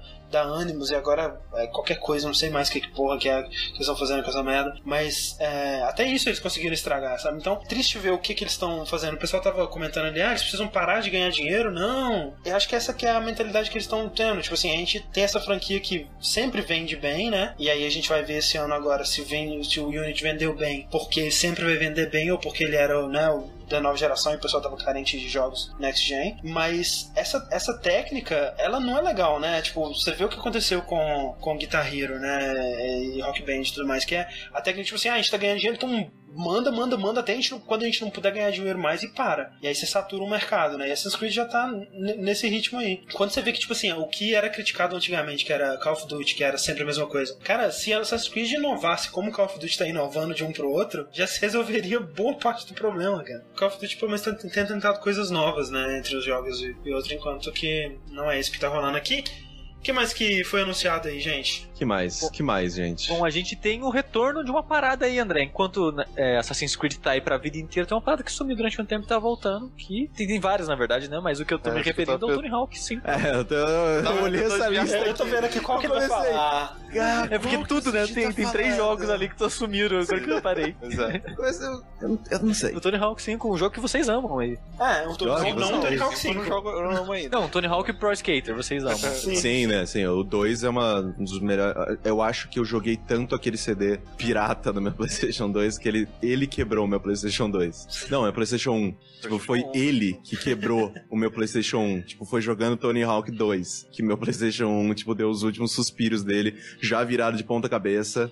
É, e eu não sei, é, Tony Hawk é uma daquelas séries que. É, é bizarro, né? Quando eles tentam fazer uma coisa nova, eles cagam. E quando eles tentam voltar aos antigamente, eles também cagam. Então eu não sei. E é bom lembrar que é o mesmo estúdio que fez a versão HD Isso do 1. deixa tão puto, cara. Isso deixa tão É. puto. Aquele rom- Robomodo, né? Que fez É. o, não só fez o Tony Hawk HD, que é um, um cocô, Tony Mas- Hawk Ride. fez o Ride e o Shred, né? Que é aqueles que tinham a, a pranchinha. Mas André, e se eu te falar que no Tony Hawk Pro Skater 5 você vai lançar projéteis do seu skate? Isso, isso aí, eu não sei, eu acho que eles estavam sem o que falar e falaram uma coisa que deve ser bem minor, como se fosse um- uma É, coisa um importante, feature, sabe? é. É, Será que eles vão. Não, é e se eles possível, sabe? fizerem um Twisted Metal de skate? Cara, não. Combate sendo skate.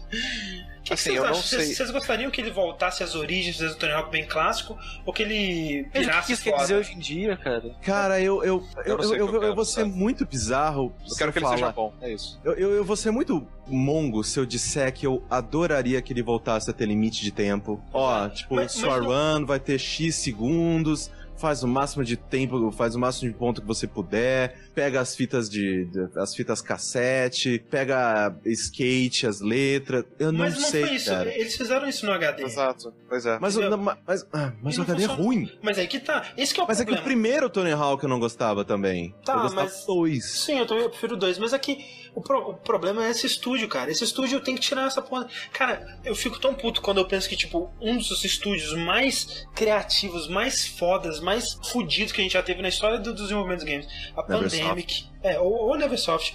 É, A Pandemic, que é, que é um, um, um pior nesse sentido que eu acho que fez lá o, o porra do Battlefront, fez o, o Mercenaries e tudo mais, cometeu um erro, cara, que foi o, o é, Saboteur, né? Que foi um jogo que não foi tão bem recebido e não foi bem avaliado. E até a Fechou- proposta era maneira, né? Também. É, propo- maneiro. O jogo Fech- não era tão ruim, gente. Tipo, Pois é, ele só, fechou, era, cara. só não era excepcional. Fecharam a Pandemic depois do Saboteur. E essa, essa Robomodo, cara, ela tá há cinco anos fazendo merda. E ela tem é, a quinta chance dela, cara, na, na porra do Tony Hawk, eu acho. Tem, alguém tem que fazer ela parar. É que nem o, o Binox na, na franquia do Homem-Aranha. Não tem condição, não. É, e a Activision, ela acerta, ela, ela tá acertando em algumas coisas, né? De tipo, né, da maneira com que ela tá reformulando Call of Duty, tipo, o último, né? é, o Advanced, eu gostei, foi o primeiro Call of Duty Sim. que eu gostei em muitos anos. Pode curar. Então, tipo, ela tá fazendo isso. Ela tá trazendo também a Sierra, né? Tudo que, elas, que eles mostraram Muito de King's maneiro, Quest muito parece legal. muito bacana. É. Só que ela erra tanto umas coisas tão tipo, que poderiam ser tão bacanas. Oh, e a gente jogou Tony Hawk 2 relativamente recente. A gente últimos- fazer aquele cast do teste do tempo, né? Isso. E, Ah. e tava maneiro, velho. Tava maneiro. Eu não sei até que ponto era nostalgia, né? Se mudasse tudo ali, se mudasse as fases também, mudassem os, os skatistas, os objetivos, as músicas especialmente, né? As músicas são importantes. Sim, nossa, É, eu é, não não dá pra ponto. jogar aquele jogo sem as músicas. E se é. for IFMV, tipo o Guitar Hero tá ficando agora? Cara, assim, olha, pelo menos, sei lá, eu não All in, cara. ideia, Cara, não. É. pelo menos teria gráficos melhores, porque puta que pariu essas screenshots, cara. Isso aí é o quê? PlayStation 2 vai tomar no cu. É, pode crer. Tá foda. Eu acho incrível que a Game Informer, né, que foi quem publicou as coisas e tal. E aí, quando saiu a ima- as imagens, eu comecei a olhar assim, eu falei, cara, tipo, isso é, tipo, downloadable game, né? Tipo, vai Essa- vai Essa é a ser uns- versão de celular, né? É, vai ser uns 15 dólares. Essa é a versão do Vita, sei lá. É, mas não, é um jogo de caixinha. É full price, é 60 mango essa porra, cara. Vocês jogaram skate? Eu Sim, joguei skate, e é cara. muito legal. Era bem legal. É, Se é que fosse uma, uma demora um pegada pouco. tipo ele... Eu, eu não sei, é porque o skate ele é outra proposta. Seria, Sim. seria bem diferente mesmo, mas é. É que eu não sei também, né, cara? O Tony Hawk, ele era um, um produto de uma época, né? Onde essa essa coisa do, do skate era maneiro, né? Hoje em dia, porra, não tem mais essa cultura de skate como, como tinha antes, né? Mas foi meio que o Tony Hawk que deu um boost. Foi, foi o Tony nisso, Hawk sabe? junto com o Jackass, esse pessoal, Exato. que trouxe essa cultura e não tem mais, né? Então, é, talvez, quem sabe, né, o 5 traga de volta, o que eu acho muito difícil, mas. Eu tenho duas, duas, duas opções, eu acho, pra Ah. funcionar Tony Hawk. Fazer um Tony Hawk Tower Defense ou MOBA. é o que, Eu jogaria um Aí, Tower. é ó. o que dá pra fazer, velho. Aí, talvez seja isso, eles só não revelaram ainda, porque já tem projétil. Se tiver uns skate meio torre assim, já É, resolve. pronto, Tower Defense. É, defesa. Então é isso aí, Tony Hawk. Que tristeza. O que mais que tem, Corraine? André, eu vou, eu vou refazer a piada que fizeram no Bombcast porque eu gostei. André, você tem necessidade de alguma coisa? Cara, se eu fosse olhar bem no- dentro do meu coração, eu diria que eu tenho necessidade de velocidade. Necessidade. É, isso não funciona em português. Mas, é, Need for Speed vai voltar, né? Need for Speed. Depois que a gente é, passou aí um ano sem Need for Speed, Caraca, né? Que é uma coisa.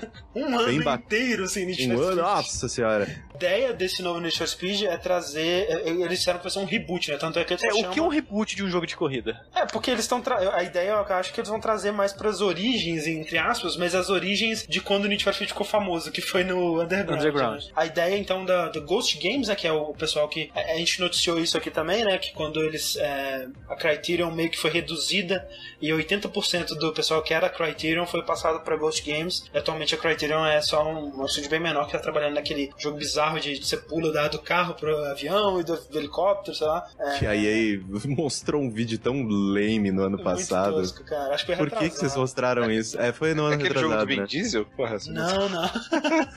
Não, aquele foi, era o Willman e era um bom jogo, tá? Bom jogo, bom jogo. É, mas enfim, a ideia então deles, é, da, da Ghost Games, é trazer o, o Need for Speed, as origens né, de, de corrida de rua com bastante customização né, do carro. As origens quando você corria com carros nas ruas. né, tipo, Quando você tinha necessidade de velocidade. Fugir da polícia e customizar o carro. Nessa pegada. tirar, tirar foto pra cair na, sair na capa? é, visualmente lembra muito o Underground, né? Essa coisa dos neons, do, da, da, da Los Angeles de noite, essa coisa toda. E- É, o primeiro Underground, principalmente, eu acho que é o meu. Acho que tá, junto com o Burnout Paradise, estão pau a pau ali os jogos de corrida favoritos da vida. Assim. Ah, o Underground 1 marcou é, uma época, né, cara? Todo mundo Sim. lembra muito dele, da, da trilha sonora dele, do, do To The Windows to the Wall. Que nem eu expliquei pra, pra vocês ontem numa conversa que a gente tava tendo. Eu tinha meu belo carro rosa, com neon rosa, com uma, uma mulher pintada do lado assim, eu tava jogando. Aí sempre meu avô ficava puto, porque por que você tá usando carro rosa? Eu vou, porque eu gosto pra caralho de F0 e eu faço carro rosa, porque o carro rosa de F0 era mó legal. E, Foda-se, não- como que eu ia explicar pro meu avô de F0? É, eu acho muito engraçado a paixão que as pessoas têm por Need for Speed Underground, que o Hot Pursuit 2, que se duvidar, acho que foi o, an- o que saiu antes, né, do, do Underground, eu acho ele, tipo, infinitamente melhor, cara. Eu não acho, eu acho que o. É porque também teve uma coisa da cultura, né? Porque pouco antes disso saiu o Velozes e Furiosos, né? E teve, começou essa cultura de tuning, né? E todo mundo tunava o carro, colocava um neon escroto embaixo. Pois é. Cara, o E que é engraçado, né, velho? Porque é, é- é a cultura da babaquice, né? Babaquice. Não, é total babaquice. É, é, você é, é um único lugar, um único, a única maneira de todos nós é, incorporarmos esse espírito de douchebag, douchebagness e não Não sermos se sentir mal, né? nem um pouco julgados por isso. Sim, exato. É. E, eu achava legal, achava bonito, né? Ele era um jogo muito bonito pra época e tal. Então, Sim. Eu não sei, o que mais me animou, na verdade, desse anúncio foi eles serem que tem um foco muito grande na história, né? Porque me falou em história em Need for Speed, eu lembro imediatamente do primeiro Most Wanted, que você tinha lá o Razor Callahan Razor e Callahan. os 10 maiores da cidade, você tinha que pegar os pink slips de cada um e aí você tinha que ir correndo pra ganhar reputação. E tinha aquelas cutscenes que era meio FMV com um filtro bizarro, assim, achava muito foda. Era esse que tinha a Carmen Elétrica, a Carmen Electra? Sim, é, acho que era esse. E é, acho que um, um modo história num jogo de corrida tem potencial. Especialmente vendo aí, né, Velozes e Furiosos e tal. Bom, bem melhor do que o The Run, né? Que tinha Quick É. Time Event de você fugindo a pé. Mas é que eu, eu acho que o The Run ele se levava muito a sério. Tem que ser uma coisa meio Velozes e Furiosos, mais, mais puxado pro que eles faziam mesmo no, no Most Wanted e tal. Eu acho que funcionaria mais, mais legal. Need for Speed, o que mais que tem aí, Rick? De anúncios? Tá, então, é, já que o, o, o Sushi que não gosta de, de teaser e tal, vou fazer, vou falar, trazer aqui um jogo especialmente pra ele, Hum. é, que é o Doom 4. Opa! Opa, esse Que deve- teaser. O que quer dizer GIF? Você quer dizer? É, exato. GIF. Saiu o vídeo, eu transformei em GIF.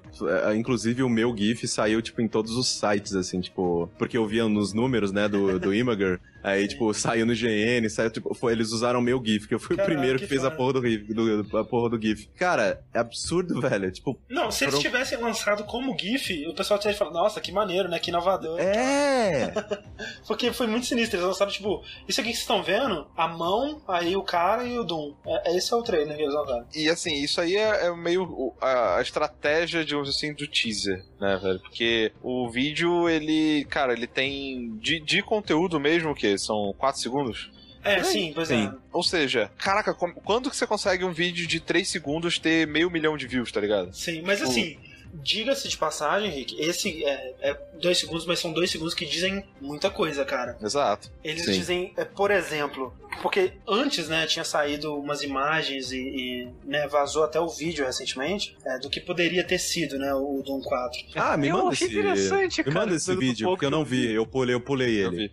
É, é o Mad Max, parece que. É, basicamente, não, é, é- é basicamente o Rage, né, o Rage Sim. que, que a É. própria id tinha feito antes, e aí, por mais por essa pegada é, pós-apocalíptica, né, onde a invasão dos demônios veio lá de Marte pra Terra, e aí você via, você seguiria esses sobreviventes, e Um teria- remake de Doom 2, assim, mais ou menos. É, uma pegada de um 2 mais 100, né? Tipo assim, seria uma coisa, teria essa coisa de sobreviventes, de cenários reais da, da Terra e tal. Né? Saiu esse vídeo agora, mas na, lembro que na época tinha saído imagens, né? Sobre essa coisa mais pós-apocalíptica e tal. E esse vídeo, é, e eu lembro disso não ter sido muito bem recebido na época, porque não tem muito a ver com Doom mesmo. Esse vídeo da E3 de 2015, o que ele mostra é que vão ser, vai ser mais na pegada do Doom clássico, né? Porque tem um inimigo ali diretamente do Doom, Sim. que é o Revenant, né? Que é aquela caveirinha com os, os mísseis no, Os no mísseis, ombro. sim.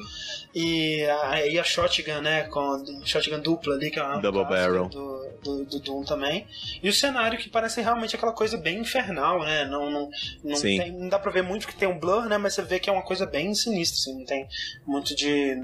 Do, do, desse mundo né, pós-apocalíptico nem nada. É, o... e é e é interessante, né? Porque eu nunca vi isso funcionando depois do advento forte da internet, né? Que, tipo, eles mostraram o gameplay do, do Doom 4 ano passado, durante a QuakeCon, e isso não vazou. Exato. exato. Ninguém que não estava lá viu esse vídeo até hoje. Exato, bizarro. E, mesmo. tipo, Será é, que a todo falta mundo. de interesse por Doom tá tão grande assim?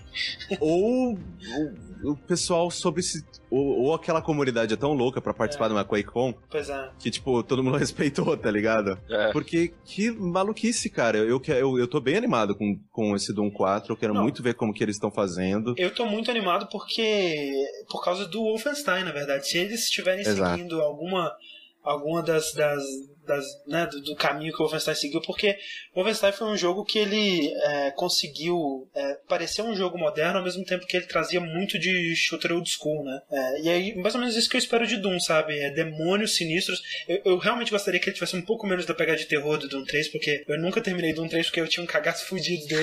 É, exato. Mas assim, eu, eu espero que o Doom 4 ele tenha mais essa a pegada do Wolfenstein de, né, bazooka, shotgun, chute na, na cara, inferno e monstros sinistros, essas coisas todas. Que, que é o que me passa o trailer, na verdade, né? Porque eu lembro também que quando começaram a sair as primeiras imagens do Doom 3, era muito aquela coisa de uma sala escura, né? E um monstro te olhando ali no canto e tal. Eu, eu gostei eh, dessas paradas de anúncio que a gente tá anunciando os anúncios dos anúncios aqui agora. Eu gostei que a gente deixou o melhor por último, né? Não, o pior, né? Ninguém se importa com esse jogo. Ninguém. Agora com o Witcher, ninguém vai se importar mesmo. não, mentira, E gente. não, ele tem uma. E não, sem, sem sacanagem, agora ele tem uma barra muito alta pra passar, cara. É, sem dúvida. Não, é, tá, isso sim. É, o, o jogo, né, o que falta da nossa lista é o Fallout 4, que acho Sim. que talvez o jogo mais esperado da, da parada da id, da, da Bethesda. É, talvez Que não, né? Essa- meio que vazou que vai ter. É, Porque pelo naquelas, menos né? um cinematic trailer vai ter, né? Sim. Porque é- é- é- eu acho isso muito estranho, cara. Sempre que as pessoas, tipo, fazem cagada de é, colocar no, no currículo que tava trabalhando no projeto tal. LinkedIn, Beleza. né, cara? Sempre é o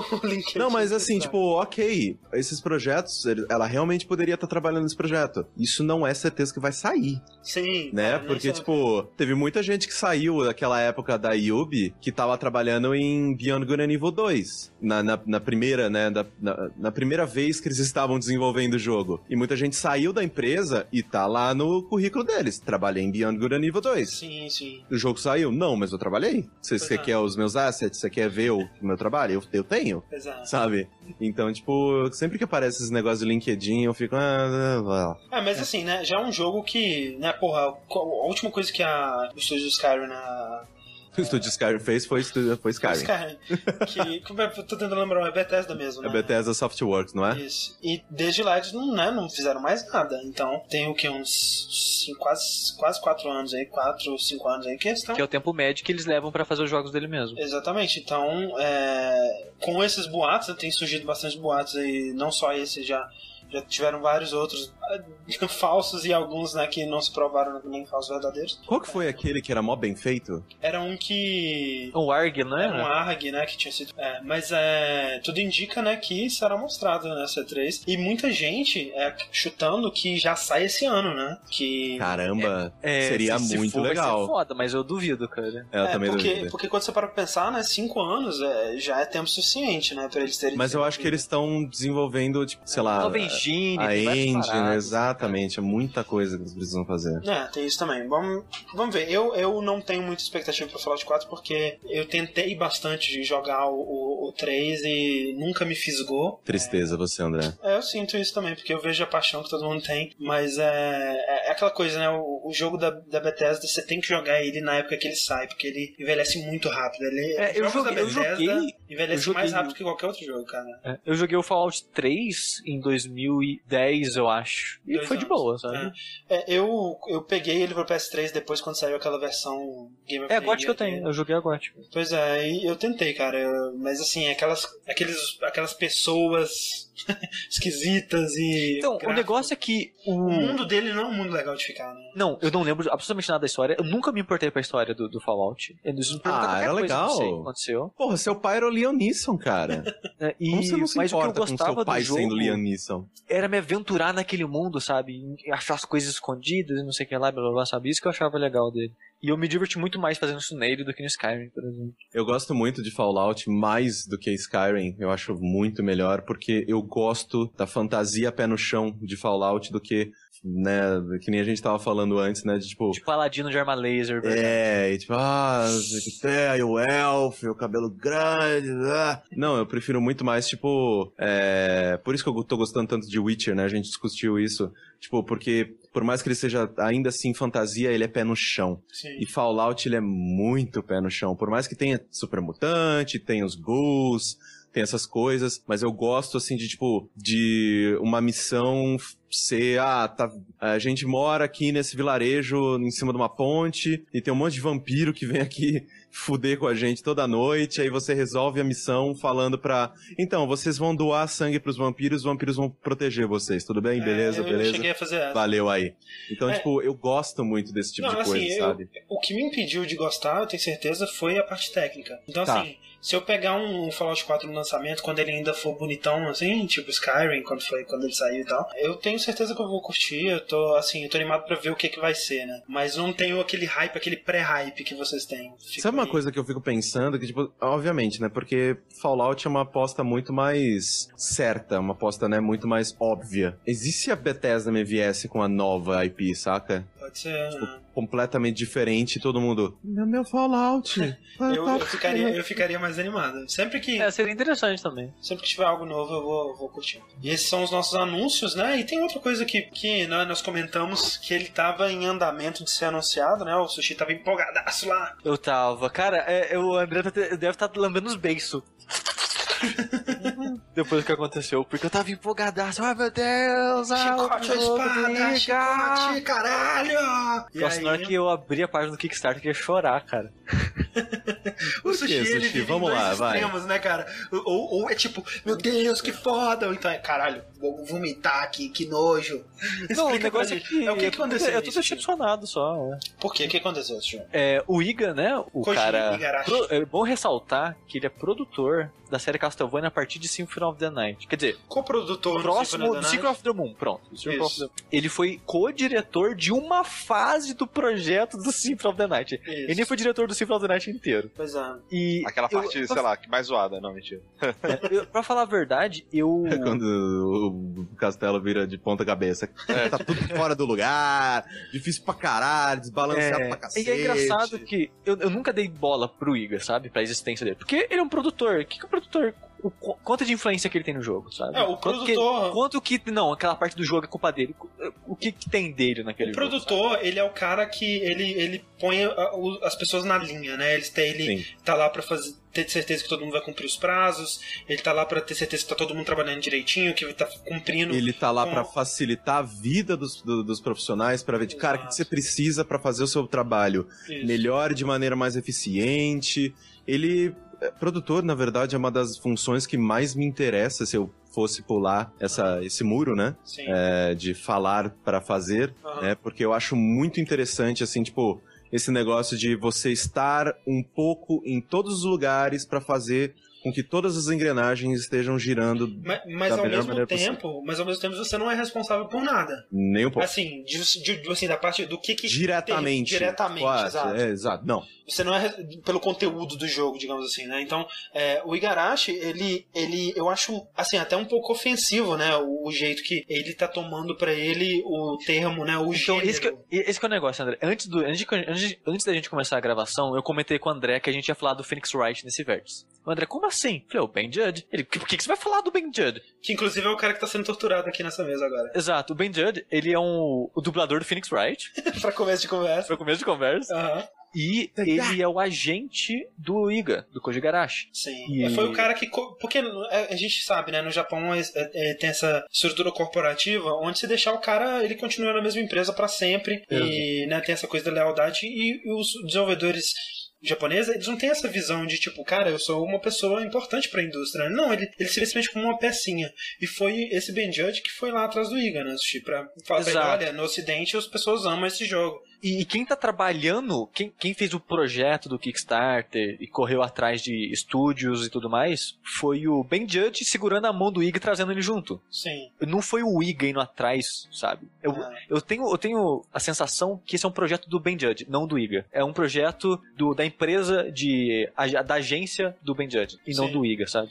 É, Porque mas é que é tá- foda, porque tipo, o Ben Judge chegou pro Igor provavelmente falou assim, cara, você no ocidente, você é um rockstar, cara. Você é foda, as pessoas amam seu jogo. Tem que lembrar também que Castlevania nunca foi um grande sucesso no Japão, sempre foi uma coisa mais ocidental. Tanto é que no próprio Japão, os Castlevanias, que se chamavam é, Akumajo Drácula, eles pararam de ser chamados Akumajo Drácula e adotaram o nome ocidental porque eles sempre foram Sim. muito maiores no ocidente. Então, assim, o Ben Judge chegou lá e falou assim, velho, se você for pro ocidente, falar que você vai fazer um jogo daqueles que você fazia de novo, o pessoal vai pirar, cara. E, e é uma, uma oferta, né? É quase irrecusável. Pra um cara que era só uma pecinha ali na Konami, pra ele ser a, a, o- né, a estrela de um novo projeto. Sim. né? Mas o, e tem que o Iga, ele sempre. O Iga, uma coisa que é importante lembrar também é que assim, o Iga, por mais que ele fosse só uma pecinha, ele sempre foi uma pessoa muito folclórica Sim, dentro ele, da. era, ele era um cara carismático. sim. é. Exato, ele era ele sempre cara foi do Castlevania. Aquela imagem de, tipo, sei lá, o que a gente tem do Ono com o Street Aham, Fighter aham, exato. É o que a gente tinha do Iga em Castlevania. Por mais Sim. que, sei lá, eu acho que o, a- o Ono também é produtor, não é? Sim, produtor, exato. Então, tipo, a, a, a, imagem, né? É, tipo. um dos papéis do produtor é ser isso, é ser a cara do jogo, né? De vender, Exato. de ser essa- pessoa que vai ser o campeão desse jogo pro, pro mundo, assim. E o Iga, ele tinha essa coisa, né? De, na época dos, dos Castlevanias de DS. Ia na E3 com um chicote, com um Exato, chapéu. chapéu, né? E aí ia na entrevista, ele pegava o chicote e colocava do lado, assim, na mesa e tal.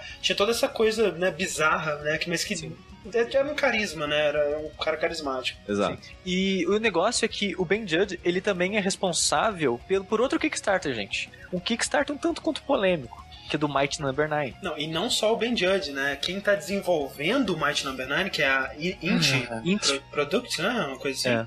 é a desenvolvedora, vai ser a desenvolvedora do, do Igavene aí. Exato. Aí eu fico, eu fico. Eu fiquei preocupado, assim, porque a impressão é que isso é uma parada de PR fudida, sabe? Pa parece que tudo que tudo do que do que desse Kickstarter parece que ele foi meticulosamente colocado ali para tentar chamar atenção, atrair gente, puxar alguma coisa, sabe? Parece que tá meticuloso demais todos os passos e ter Mas, troféu assim, e não sei o que lá, sabe? Eu, eu achei meio estranho, sabe? Mas, Toda essa, mas a partir de que momento você começou a achar estranho, Sushi? Quando eu vi que existia. Quando eu vi a página do Kickstarter. Quando eu vi a ideia, ah, um novo jogo Metroidvania do Iga. Mas aí eu que fiquei, tá. eu fiquei animado. Não, assim, ok, mas, cara, me fala, que Kickstarter tem, tem ARG, tem teaser, tá ligado? Tipo, já dava pra cheirar ali, sabe? Que é, tinha exatamente. uma jogada de Eu- marketing eu não muito sei, forte eu não por sei. trás, sabe? Eu não sei por que o Sushi tava animado antes. Porque quando falaram assim, é um novo jogo do Igarashi. Porra, é um outro Castlevania, no- um jogo não, um sucessor espiritual de Castlevania. E vocês podem ouvir aquele podcast, acho que 12, o Dash número 12,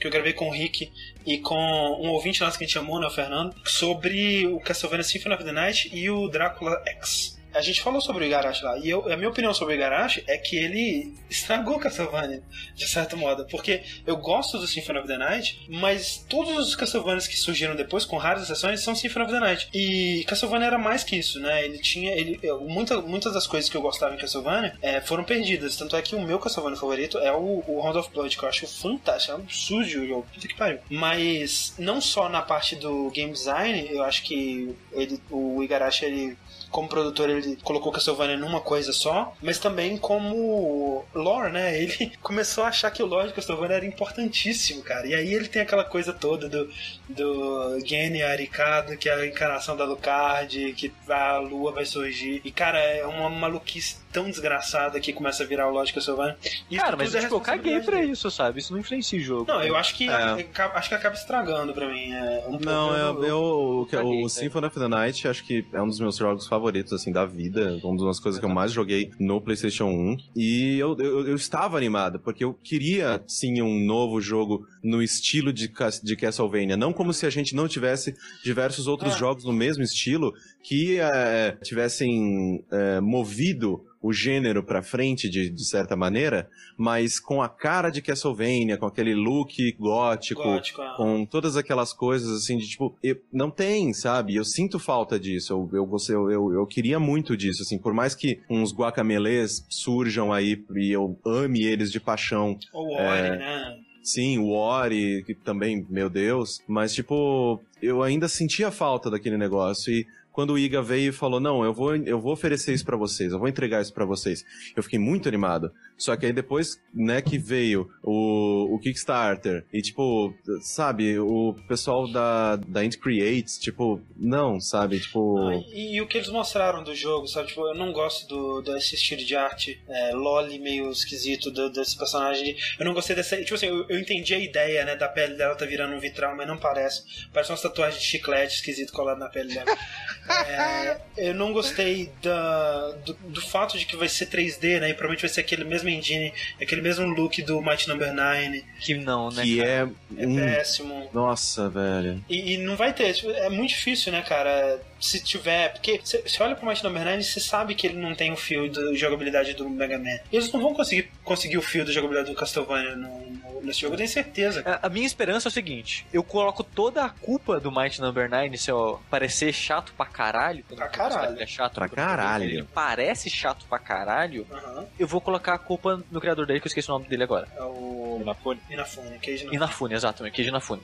Eu coloco a culpa nele porque fazia tempo que ele não dirigia um jogo e ele não, não soube fazer a porra do Aham, jogo. aham. Eu vou colocar é, é isso na culpa Ah, porque ele, assim como lembrar- o Iga, ele não era um diretor de Não, jogos, é era um produtor né? também, produtor também. Exato. E, então coloca a culpa nele. Aham. E eu coloco a culpa na equipe que tá trabalhando no Match Number 9, porque provavelmente vai ser uma equipe diferente que tá fazendo, vai fazer o Bloodstain. Então É, eu vou tenho eu, para eu achar, eu preciso disso pra ter esperança, porque eu vou achar que o, o Iga ele vai colocar a mente, a personalidade dele, a filosofia dele no jogo. A equipe diferente vai fazer algo mais interessante, sabe? Uhum. Porque se, Você se for doou esperar uma coisa da mesma qualidade Match Number 9 é muito triste, cara. Ah. É, o Shirokaz tá falando Bloodstained é Unreal 4, Gu- Guilty Gear Xrd foi possível no Unreal 4. Velho, eu tô dizendo aqui, se esse Castlevania tiver um visual no nível de Unreal, de, de Guilty Gear Xrd, eu corto, eu, não, eu como uma cebola inteira crua ao vivo aqui no, no vértice pós-lançamento desse jogo. Porque eu tenho certeza que ele vai ser o visualzinho escroto do, do Mighty Number 9. É... Sushi, você, você contribuiu pro Kickstarter desse jogo? Não, de, de forma alguma. Não. Não, não, só pra saber. E sabe o que é engraçado também? Quando eu tava vendo aquela parada do, do eh, chicote ou espada, né? Cara, todos os lugares que eu tava olhando, pelo menos eu tava olhando, quem tava, quem tava ganhando, entre aspas, era o chicote. Uhum. Vocês eh, passaram isso ou vocês viram mais espada? Né, eu vi mais espada, porque eu, Eu votava só em espada. É, se eu É. fosse votar em um, eu votaria em chicote. É, não, Não, mas não, é que e- o Chicote ganhou mais porque tinha batalhas todos os dias e o, e o clã que vencia as batalhas ganhava um itemzinho. E o, chi- eu era do clã Chicote todo dia ganhava um item. Isso aí não é um sinal bem claro de que nego que é o, o, o Castlevania que não era do Iga? tipo, Não, eu acho que aí você tá lendo uma parada além do que eles queriam, talvez, sabe? Porque, ah, não, se é chicote é o jogo antigo. Eu, eu não pensei assim. Eu prefiro Metroidvania, Eu mas pensei eu acho assim. chicote uma arma mais interessante que uma espada. Só Nossa, isso. eu pensei assim facilmente, cara. tipo, Eu votei no porque tem uma divisão muito clara, sabe? Tem uma divisão muito clara. Mas de- assim, o Iga ele também produziu Castlevania no, assim, no estilo é, clássico, né? Do Circle of the Moon e tal. Fa- Falando da arte do jogo que perguntaram pra gente no, é, no nosso Tumblr sobre o que a gente achou da arte, da estética, eu, as duas, três imagens lá que apareceram, eu achei muito bonito, sabe? Se eles conseguirem passar isso por um jogo 3D, como a Arxis lá conseguiu, cara, maravilhoso. Sim, mas, eu, fantástico. mas eu não acredito que eles vão Eu não conseguir. Sinceramente, cara, imagina quantos milhões que foram gastos pra produzir o Guilty Gear Xrd. Por mais dinheiro que esse jogo esteja arrecadando e por mais que é, já tenha sido revelado, né, que o, a quantia do Kickstarter que já deve estar perto de 3 milhões, aí eu vi que eles bateram a meta do maior castelo. Tá lá, 2,800 né? agora. 2.800. Por mais que, né, a gente saiba que essa quantia não é o, o- a, né, É, o- parece que vai ter mais 4,500, 4 milhões e 500 É. entrando. Tipo assim, não é o suficiente pra você fazer um jogo no nível artístico de Guilty Gear Xrd, cara.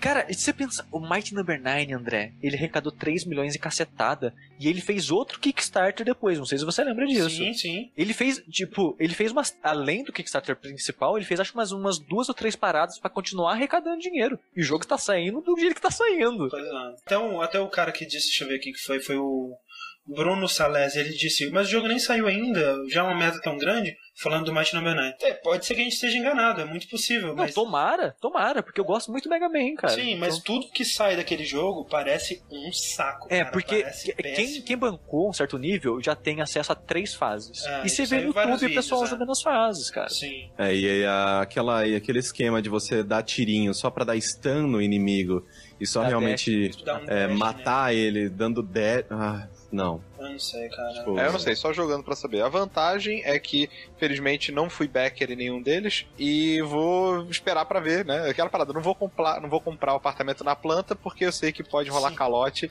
é, se eu não confio tanto na empreiteira. Então eu vou esperar pra ver e Eu, eu tenho esperança, mas eu não. né. É, inclusive a gente recebeu umas perguntas aqui sobre isso no, no Sim. nosso Tumblr. né? Relacionados a Kickstarter de modo geral, né? Exato. É, uma delas é a seguinte: o sucesso de Bloodstained, né, que tá batendo os 3 milhões aí, pode criar o lado negativo de só transformar o Kickstarter em ferramenta de marketing, afastando os outros projetos que procuram financiamento lá? Ou isso é só um pessimismo da minha parte, esse que foi enviado por um anônimo? E o Victor PRS perguntou uma coisa parecida que é: com tantos projetos de personalidades famosas no mundo dos games fazendo sucesso no Kickstarter, vocês acham que isso prejudica as startups indies que realmente utilizam para financiar seus projetos, visto que esses projetos grandes só captam uma fração do custo do desenvolvimento? Abraços. Não, não, acho que de jeito nenhum. É, eu acho que os projetos grandes é, podem até estar ajudando, na real, porque eles chamam muita atenção pro Kickstarter, É para ah, tipo, mostrar que aquilo ainda tá vivo, mostrar que ainda tem coisa lá. A maioria das vezes, tirando algumas pessoas que investem uma grana ferrada, dependendo do- da recompensa e tal, a pessoa, ela, pá, tá, tu contribui aqui com 10 reais, sabe, 20 reais. E aí Sim. o cara pode ter, contribuir com mais de um projeto se ele achar outra coisa interessante.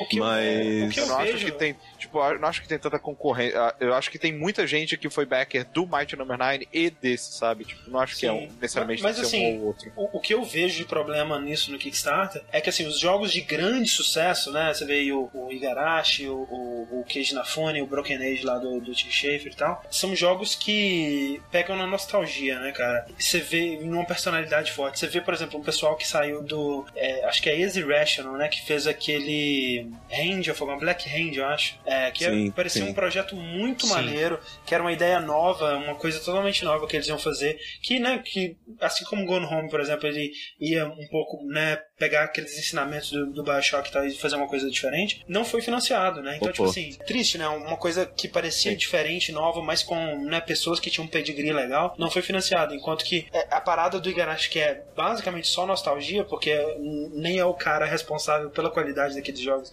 diretamente, né? Como a gente disse, consegue esse sucesso todo. Então, esse é um problema. Isso, isso é a é prova que... de por que, que os estúdios continuam lançando os mesmos jogos. Exato. Sim, sim. O, que eu, o que eu falei no outro podcast, eu repito aqui, cara. Agora, a, a, os publishers que estão financiando jogos somos nós. E a gente tá, tá passando pela mesma coisa que eles. Nem sempre é nostalgia. Muitas vezes é você falar, pô, eu, eu já joguei esse jogo, eu sei como ele é, eu uhum. sei que eu uhum. gosto disso. Uhum. Eu vou botar meu dinheiro numa coisa que tem mais chances de ser é, algo que eu gosto. Entendeu?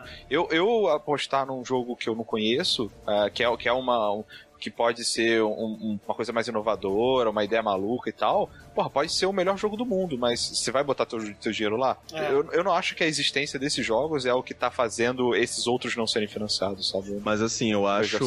Eu, eu já discordo e eu acho que tem seus malefícios, principalmente pelo fato de que você. Muitos desses projetos maiores, no caso do Igavania e tal, ele fala: ah, a gente tá aqui no Kickstarter só para provar que há o interesse a gente já tem um monte de, de dinheiro de financiamento de outras empresas vindo por fora e tal. É, e eu acho isso extremamente maléfico com estúdios independentes que vão pedir toda a grana do projeto no Kickstarter porque você acaba criando, por exemplo, uma falsa sensação de que, sei lá, no caso é, de alguns projetos que pedem pouco dinheiro, sei lá, no caso do Adventure, da Double Fine, que pediu só 400, né, 300 mil para fazer o jogo no início e tal. Obviamente que com aquele, com se realmente só rolasse 300 mil, o escopo do jogo ia ser completamente diferente, blá blá blá blá blá. Mas quando essas empresas elas pedem uma grana pequena só para comprovar um interesse, você acaba machucando o mercado porque as pessoas vão falar: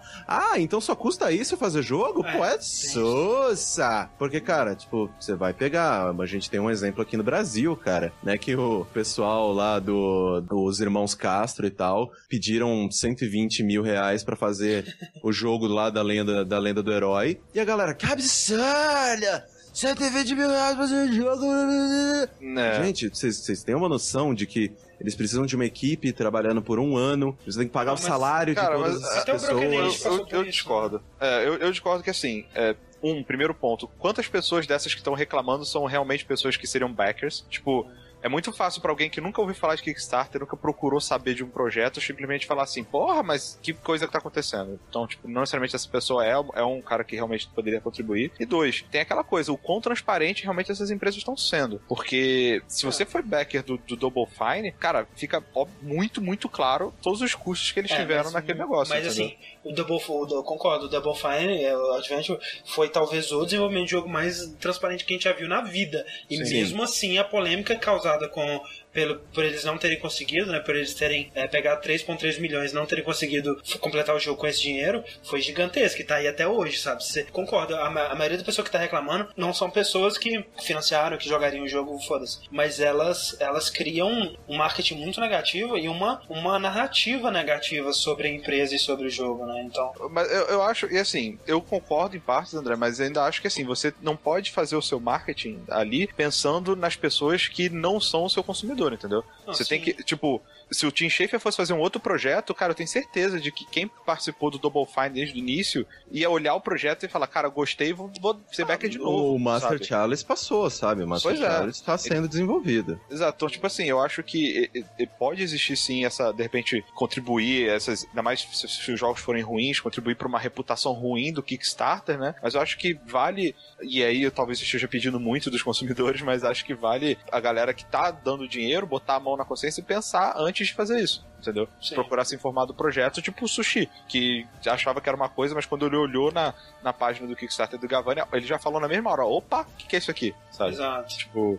É, não deixar, não, não pagar uma coisa é. pela nostalgia, né? Porque... É, eu acho que o problema é. não é o, o, Kickstarter, sabe? Eu acho que o Kickstarter é uma ferramenta fantástica, assim. Não, é, eu, eu, eu, eu adoro o Kickstarter, eu sempre faço questão de, tipo, vasculhar jogos que não estão no radar das pessoas e sempre tento publicar lá no Save Game, tipo, projetos que eu acho interessante e tudo mais. Eu só acho extremamente perigoso esses peixes grandes da indústria chegando lá e lançando seus Upalele, seus Igavania, seus Mighty Number Nines e pessoas que é, não teriam esse investimento de maneira alguma, que não tem nome algum, que, né, eles precisam se provar mil vezes, né, a mais do que esses, esses caras mais graúdos. E, obviamente, não tô falando isso, tipo, ah, não, tadinho dos pequenos, deixa eles, esses caras já são tão grandes, blá blá blá. Não, acho que tem espaço para todo mundo. Só que eu acho muito perigoso esse negócio de vou pro Kickstarter pra pedir ali, sei lá, tipo, 100 mil, sendo que na verdade eu tenho 10 fora de outra empresa que eu só vou ali para testar, ah, ah, vou botar eu, o, eu, dedinho eu, na água, sabe? Eu não acho isso sabe? tão grave, Corraine, contando que deixa isso aberto, sabe? Eu acho que tem, tem muita empresa que vai no Kickstarter para finalizar o jogo. Ah, a gente trabalhou nesse jogo aqui já há um ano e meio, falta, sei lá, mais seis meses para terminar, a gente precisa de 100 mil, sabe? Uhum. Eu já vi vários casos de Kickstarter assim. Ah, eu acho que vale. E é aí, também, e aí é assim... só publicidade, cara. Não, aí você tá, usando tá. A, você tá usando a plataforma pura e exclusivamente para publicidade. Mas isso é tão errado assim, eu não sei, porque é, é uma, uma grande é, um instante de, de publicidade assim que funciona bem pro caralho. Eu acho que né, ninguém estaria falando do Gavano do jeito que tá falando se ele tivesse um, um, um processo de desenvolvimento tradicional, né, com publisher e tal. E, e é uma coisa que envolve a comunidade, é uma coisa que é difícil, assim, você chegar pro cara e falar assim, olha... Envolve é, a comunidade mesmo? Você já viu algum projeto que envolvesse, tipo, que ouvisse feedback e tivesse mudado? Não, mas eu digo Nada, assim... Nada, eu, sabe? Eu tipo... digo que envolve a comunidade no sentido de, de, de juntar o pessoal pra financiar e o pessoal tá falando sobre isso e eles fazem aqueles achievements de, ah, tire 100 fotos com painéis de vidro gótico, sei lá. Sabe? Faça cosplay de um jogo que nem saiu. Pois é. Mas assim, é, eu acho que essa, essa coisa não, não aconteceria nesse nível, né? Se não fosse. Porque, querendo ou não, o pessoal sente, ah, eu, eu preciso fazer a minha parte, né, para ajudar e tal. O que não seria. É, não existiria esse sentimento se fosse no processo tradicional. E é difícil dizer assim, olha, é, não faça isso, não faça essa, essa, excelente possibilidade de marketing, porque tem gente menor que precisa mais que você. Não, não, eu, eu, eu, eu só. Eu, eu não acho que, que essas pessoas estão erradas e deveriam parar. Uhum. Eu só acho que sim prejudica quem é menor. É, eu acho, eu acho que, que, efetivamente é. prejudica okay, quem é menor e quem tá tentando ali uma primeira vez e tá tentando, sabe, tipo, eu tenho essa ideia na minha cabeça, eu já tô trabalhando com, com um grupo de amigos já tem um tempo, e a gente precisa dessa grana pra, tipo, largar, dropar o nosso emprego e fazer o rolê. E aí, tipo, sei lá, daqui, um, daqui sei lá, duas semanas tem lá, tipo, Kickstarter do Blazinski, yay! Mas assim, Cara, eu acho que é, é sem dúvida o Kickstarter hoje em dia ele é um ambiente muito mais competitivo, muito mais difícil. Uhum. Você conseguir sucesso do que era o que 3, 4 anos atrás. Mas ao mesmo tempo eu acho que, né, se, se, se o seu aparato for foda mesmo, você vai conseguir, eu acho. Então... Sim. É, é mas, eu, mas eu acho que nisso, Corraine, que você falando de gente pequena, volta de novo no negócio do backhand, sabe? O pessoal não quer investir em gente desconhecido e Exato. jogo estranho, menor, e... que é mais o que conhece, foi o que o Rick disse, sabe? Eu acho que não vai, não vai falhar, ah não, eu tentei fazer meu jogo aqui e eu não consegui, maldito Bloodstain, não consegui por causa dele, certeza que foi por causa dele.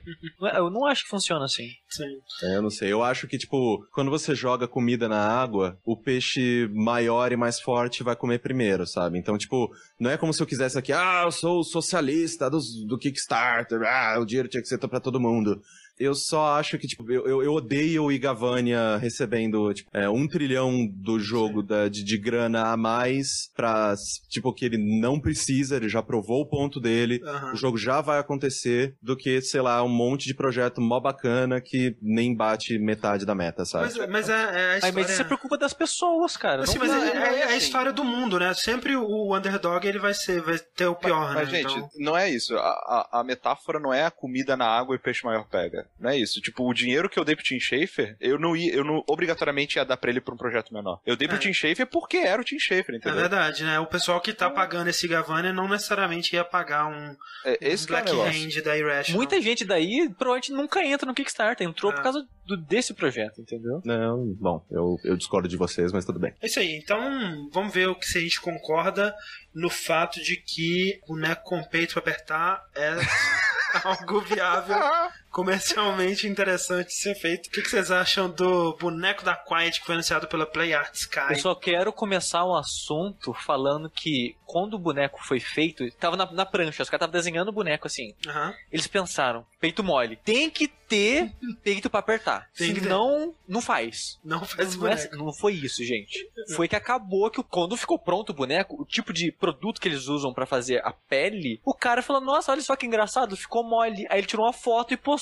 Aí o povo, meu Deus, eles fizeram com o intuito de ser mole punheteiro. Que isso, Sushi? Você tá louco, cara? Claro que foi com esse intuito. Isso, isso é algo que já existe há bastante tempo, na verdade, né? Não é o primeiro boneco com partes moles pra você apertar, não. Né? Você vai naquele Sengoku Complex lá, sei lá como é que chama aquela porra. Mas é, você isso direto, cara. É uma coisa absurda, assim, essa, essa parada de, de boneco, mousepads com peito e, e essa coisa toda. Japão, ele tá uma coisa com peito, né? De boneco, assim, de É, coisa. peito legal, né? E Então, uma coisa Ah, não, não vou, não vou, não vou né, negar. O que acontece então é que né, os, os peitos da Quiet dá pra apertar e a internet não curtiu isso. Né? Ah, Quer dizer, né? Não, assim, uma, uma minoria vocal não curtiu isso, né? Não, não sei se é minoria, mas teve Hum. gente que não curtiu e teve gente que deve ter curtido pra caramba. Não, é porque, ah, sei lá, eu acho a Quiet um, um erro tão grande assim, de tipo, pra Ó, quê? se- segundo, segundo Kojima, você vai se arrepender de ter Cara, eu, velho, se, ó, assim, eu amo Kojima, Metal Gear, minha franquia favorita, obrigado, amo, então não sei o que tem. Só que se o Kojima me provar por A mais B que essa personagem precisa se vestir do jeito que ela se veste, ser sexualizada do jeito que ela é, e blá blá blá blá blá. Se ele me provar isso, tipo, não, por A mais B, é isso, e blá blá blá, tudo faz sentido. Sei lá, eu, eu, eu, eu levanto, bato palma, nunca mais eu abro a boca na minha vida. Mas, Mas é até tá esse dizendo. momento, até esse momento, é só vergonhoso. Não, é, é isso que ele tá dizendo, assim, né? Que, tipo, a Quiet, ela tem um motivo pra estar vestida assim, que você vai, você vai sentir vergonha de ter olhado pra ela com esses olhos libidinosos e essa coisa toda. que eu duvido, né? Afinal de contas, o Kojima, ele tem um histórico de fazer personagens fo- femininos fortes, e interessantes e complexos Sim. e tal, ao mesmo tempo que ele sexualiza pra caralho os personagens, né? Ele, ele consegue ter, ele, ele faz as duas coisas, né? Ele sexualizou até a boss, cara. Pois é, então assim, ele sempre faz isso. O Kojima, ele é, ele é ao mesmo tempo um escritor é, fantástico, de- cri- criativo pra caralho, ao mesmo tempo que ele é uma criança de 13 anos. E, e esses- essa dualidade é parte do que a gente curte no Kojima, afinal de contas. Eu não acho que a Quiet, ela, ela, ela vai ter uma, um propósito tão forte que vai falar, não, realmente, ela, ela precisa Não, é, estar vestida. com certeza. Não, ela mas, precisa- ó, Spoilers, mas eu quero vai, ver cara. a teoria do Chico ser verdade. Vocês vão tudo calar a boca. É porque existe a teoria de que a Quiet, na verdade, é o Chico, depois de cirurgias de, de mudança de sexo e tal. Chico. Cara, Chico. se fosse Chico do- isso... Do, Metal Gear? Nossa, que Metal Gear, o... o- Ah, o garotinho do, do pessoal que era do começo do Ah, eu não joguei, eu, É. eu só joguei com número. Eu É. com número. É, o... Se for o Chico, eu já calo a minha boca. Porque Não, aí sim, é um bom motivo. seria ele assumindo a sexualidade reprimida que ele sempre teve, tendo orgulho do- da, da imagem nova que ele tem. Aí eu já, não, ok, é, a sexualidade do personagem tá, na verdade, empoderando essa não o pessoa. Ele, Não o obviamente que não. Gente, Não. pelo amor de Deus, não. Mas assim, eu também acho que. Tem, assim, né? Eu acho vergonhoso, eu acho vergonha ali, eu acho que, ah, que não compraria, não consumiria. Mas eles estão, né? Tem o público, tem o mercado e, e, assim, cara, não tem nada demais, sabe? Vai, sabe, pornografia é, é- é- é errado agora também? Não sei, sabe? Coisa pra satisfazer o desejo erótico do, do rapaz otaku lá, deixa fazer, deixa o menino bater punheta com o eu só acho que, tipo, Olha só, é- o André tá, tão- é- tá tão, tá tão ah, ah, le- liberal hoje, cara. O que aconteceu, André? Fala pra mim, cara. mas é verdade, não, eu sempre, eu sempre pensei assim. Eu só acho que é, é lame, sendo bem sincero, diminui o valor da obra pra mim. Mas assim. Diminui o Mas sempre tipo... foi, cara. Mas sempre foi Mas é que nem assim, te falaram, Corinthians. Mas não, 4, não tanto- chefe são mulher gostosa e que arranca Não, fogo, mas, mas tipo, o, a maneira com que a Quiet está sendo feita e a maneira com que o marketing tá tratando ela, tipo, não Mas me não, agrada. mas- mas, mas- assim, e não é esse negócio de, tipo, ah, não, sempre foi assim. Eu sou uma pessoa diferente hoje em Não, dia do que eu era há certeza. quatro anos. Com certeza. Eu, hoje em dia, isso me incomoda muito mais do que me incomodava há quatro anos. Assim, eu sempre, né, fui um cara, foi criado pelos avós, vim pra São Paulo homofóbico, machista do caralho. Sou uma pessoa extremamente diferente hoje em dia. E hoje em dia, pra mim, é vergonhoso, é só lame. É tipo, cara, pra quê? Seu jogo é muito maior que isso. Sua obra, a mensagem que você passa é sempre tão delicada e, tipo, e, e bacana. Pra quê? Sabe? Tipo, ah, não, porque tem gente no mundo que quer bater punheta. Cara, o Xvideos é de graça, você pode entrar lá qualquer hora. não zoa o meu jogo pra poder colocar isso eye candy só porque sim, sabe? Ah, O- É, mas o jogo não é teu, né? É. não, é obviamente que o jogo não é meu, mas assim, tipo, ele Mas eu entendo. e você tem todo o O- direito o- de ficar. o resultado final vai ser, tipo, mais pobre do que ele poderia ser, sabe? Então, É, tipo, mas as pessoas não estão vendo que, cara, o problema não é nem o espelho. cara, O boneco é muito feio, velho. Não, Sério, é, não, o é. boneco é muito zoado, Muito cara. zoado, é. Faz um boneco melhor aí, tio. Pelo amor de Deus, velho. Zoadaço. Eu, eu acho que, é, sem dúvida, tem, assim, é bizarro, né? Você tem essa coisa, tipo assim, ah, é, o Kojima, ele tá sendo a mesma pessoa que ele era 4, 10 anos atrás. Por algum, em alguns aspectos, a gente aplaude isso, né? Porque se Kojima estivesse fazendo uma história 100% madura, 100% séria, como você esperaria de uma história que trata de escravidão infantil, de soldados mirins, essa coisa toda, mereceria, né? A gente, eu pelo menos, não estaria tão interessado, assim, em Metal Gear, porque um dos motivos que me interessa Metal Gear é saber que é do mesmo criador do cara que fez o 4, do mesmo cara que fez o 3, o 2, 1. E isso vem com essa bagagem também de que vai ter putaria desnecessária. Vai Zoeira. ter zoeira. Vai ter piada de cocô. É, vai ter piada de Vai cocô. ter, cara. Não, não, não Que tem nem nada no, que você possa no fazer. 4, né? Tinha, tinha as chefes lá que tinha, tipo, se você sacasse a câmera durante a luta, elas faziam pose e mostravam a bunda pra você tirar foto, sabe? Ué, ah, é? Tipo, não sabia disso, não. Vou sim. testar. Tô É. jogando agora, eu não, não sabia disso. Pois é, que tipo é uma coisa totalmente vergonha ali, idiota. E eu concordo com o Caio, não é porque sempre foi assim que deveria ser assim, Aham. mas ao mesmo tempo é meio que o que eu espero do Kojima e, sinceramente, eu espero que o Kojima nunca mude. Porque não é como também se ele estivesse fazendo uma coisa terrível, eu não sei, cara, pra mim é uma coisa tão boba, sabe? Muito não me complexo. ofende, assim. Não, é, não é nem que me ofende, é que assim, tipo, eu vejo a grandiosidade e a maneira com que ele trata de maneiras tão legais outras coisas. E eu gosto do humor do Kojima, eu gosto Sim. do humor bobo dele, de tipo. O- Mas sabe, De, sabe do é legal? chão tá molhado e ele, ele desenvolveu uma animação específica do Raiden, tipo, Escorregando. patinando, escorregando. É, São coisas que o Kojima, o Kojima ele, ele, ele me pega pelos detalhes. Só que tem coisas que antigamente eu aplaudia e hoje em dia eu só acho lame. Então, tipo, Sim. é, mas o, o engraçado, Corraine, é que a paz, você pode terminar o jogo sem ver ela, cara. Ela não faz parte da história A, principal pa, do jogo. pera, a paz ou a quiet? A Quiet. Ah. Então, tipo, What? eu não, Não, não- sei, cara. Às vezes eu acho que o pessoal. É, não, tem isso. Todos os personagens secundários têm. Se você não fizer coisas As específicas nas missões, você não encontra e eles não entram pra sua. É um, jogo, seu- é um jogo bem na aberto. cama. É, então, tipo. Da hora. É um é, jogo bem, bem, bem cheio de possibilidades. Mas assim, é, eu concordo com você, Corrine. E tipo assim, eu, eu, como eu joguei Metal Gear mais velho, né? Eu joguei. Joguei todos eles, sei lá, de 2010 pra cá, sabe? uhum. Então, é. Eu, eu tive uma impressão de que sempre teve coisas que eu achei tosco, que eu achei idiota, que eu achei vergonha alheia. Que eu, putz, cara, Kojima fez pau no Kojima. Mas sempre foram parte da, da experiência pra mim. Sim, sabe? sim, sim. É, é- é meio que, tipo, não é o Kojima que tá mudando, sou eu que mudei. É, Então, é tipo, quando rola esse tipo de coisa. Ai, meu, tipo, eu, resp- eu dou aquela respirada, tipo, vai, ok, vamos lá, eu, eu, eu confio no Kojima, vai ser um jogo legal. Só que, ai, tem tantas coisas que me emputecem. É triste, né? Porque, assim, claro, eu, eu, já tava esperando isso, né? Esse tipo de coisa. é, e é- seria ótimo se o Kojima me surpreendesse e fizesse, né? Não fizesse esse tipo de coisa exatamente, né? E, e, ao mesmo tempo mantivesse parte do, do charme kojimesco que É, eu, eu- eu só quero ver o que, o que mais me incomoda, né?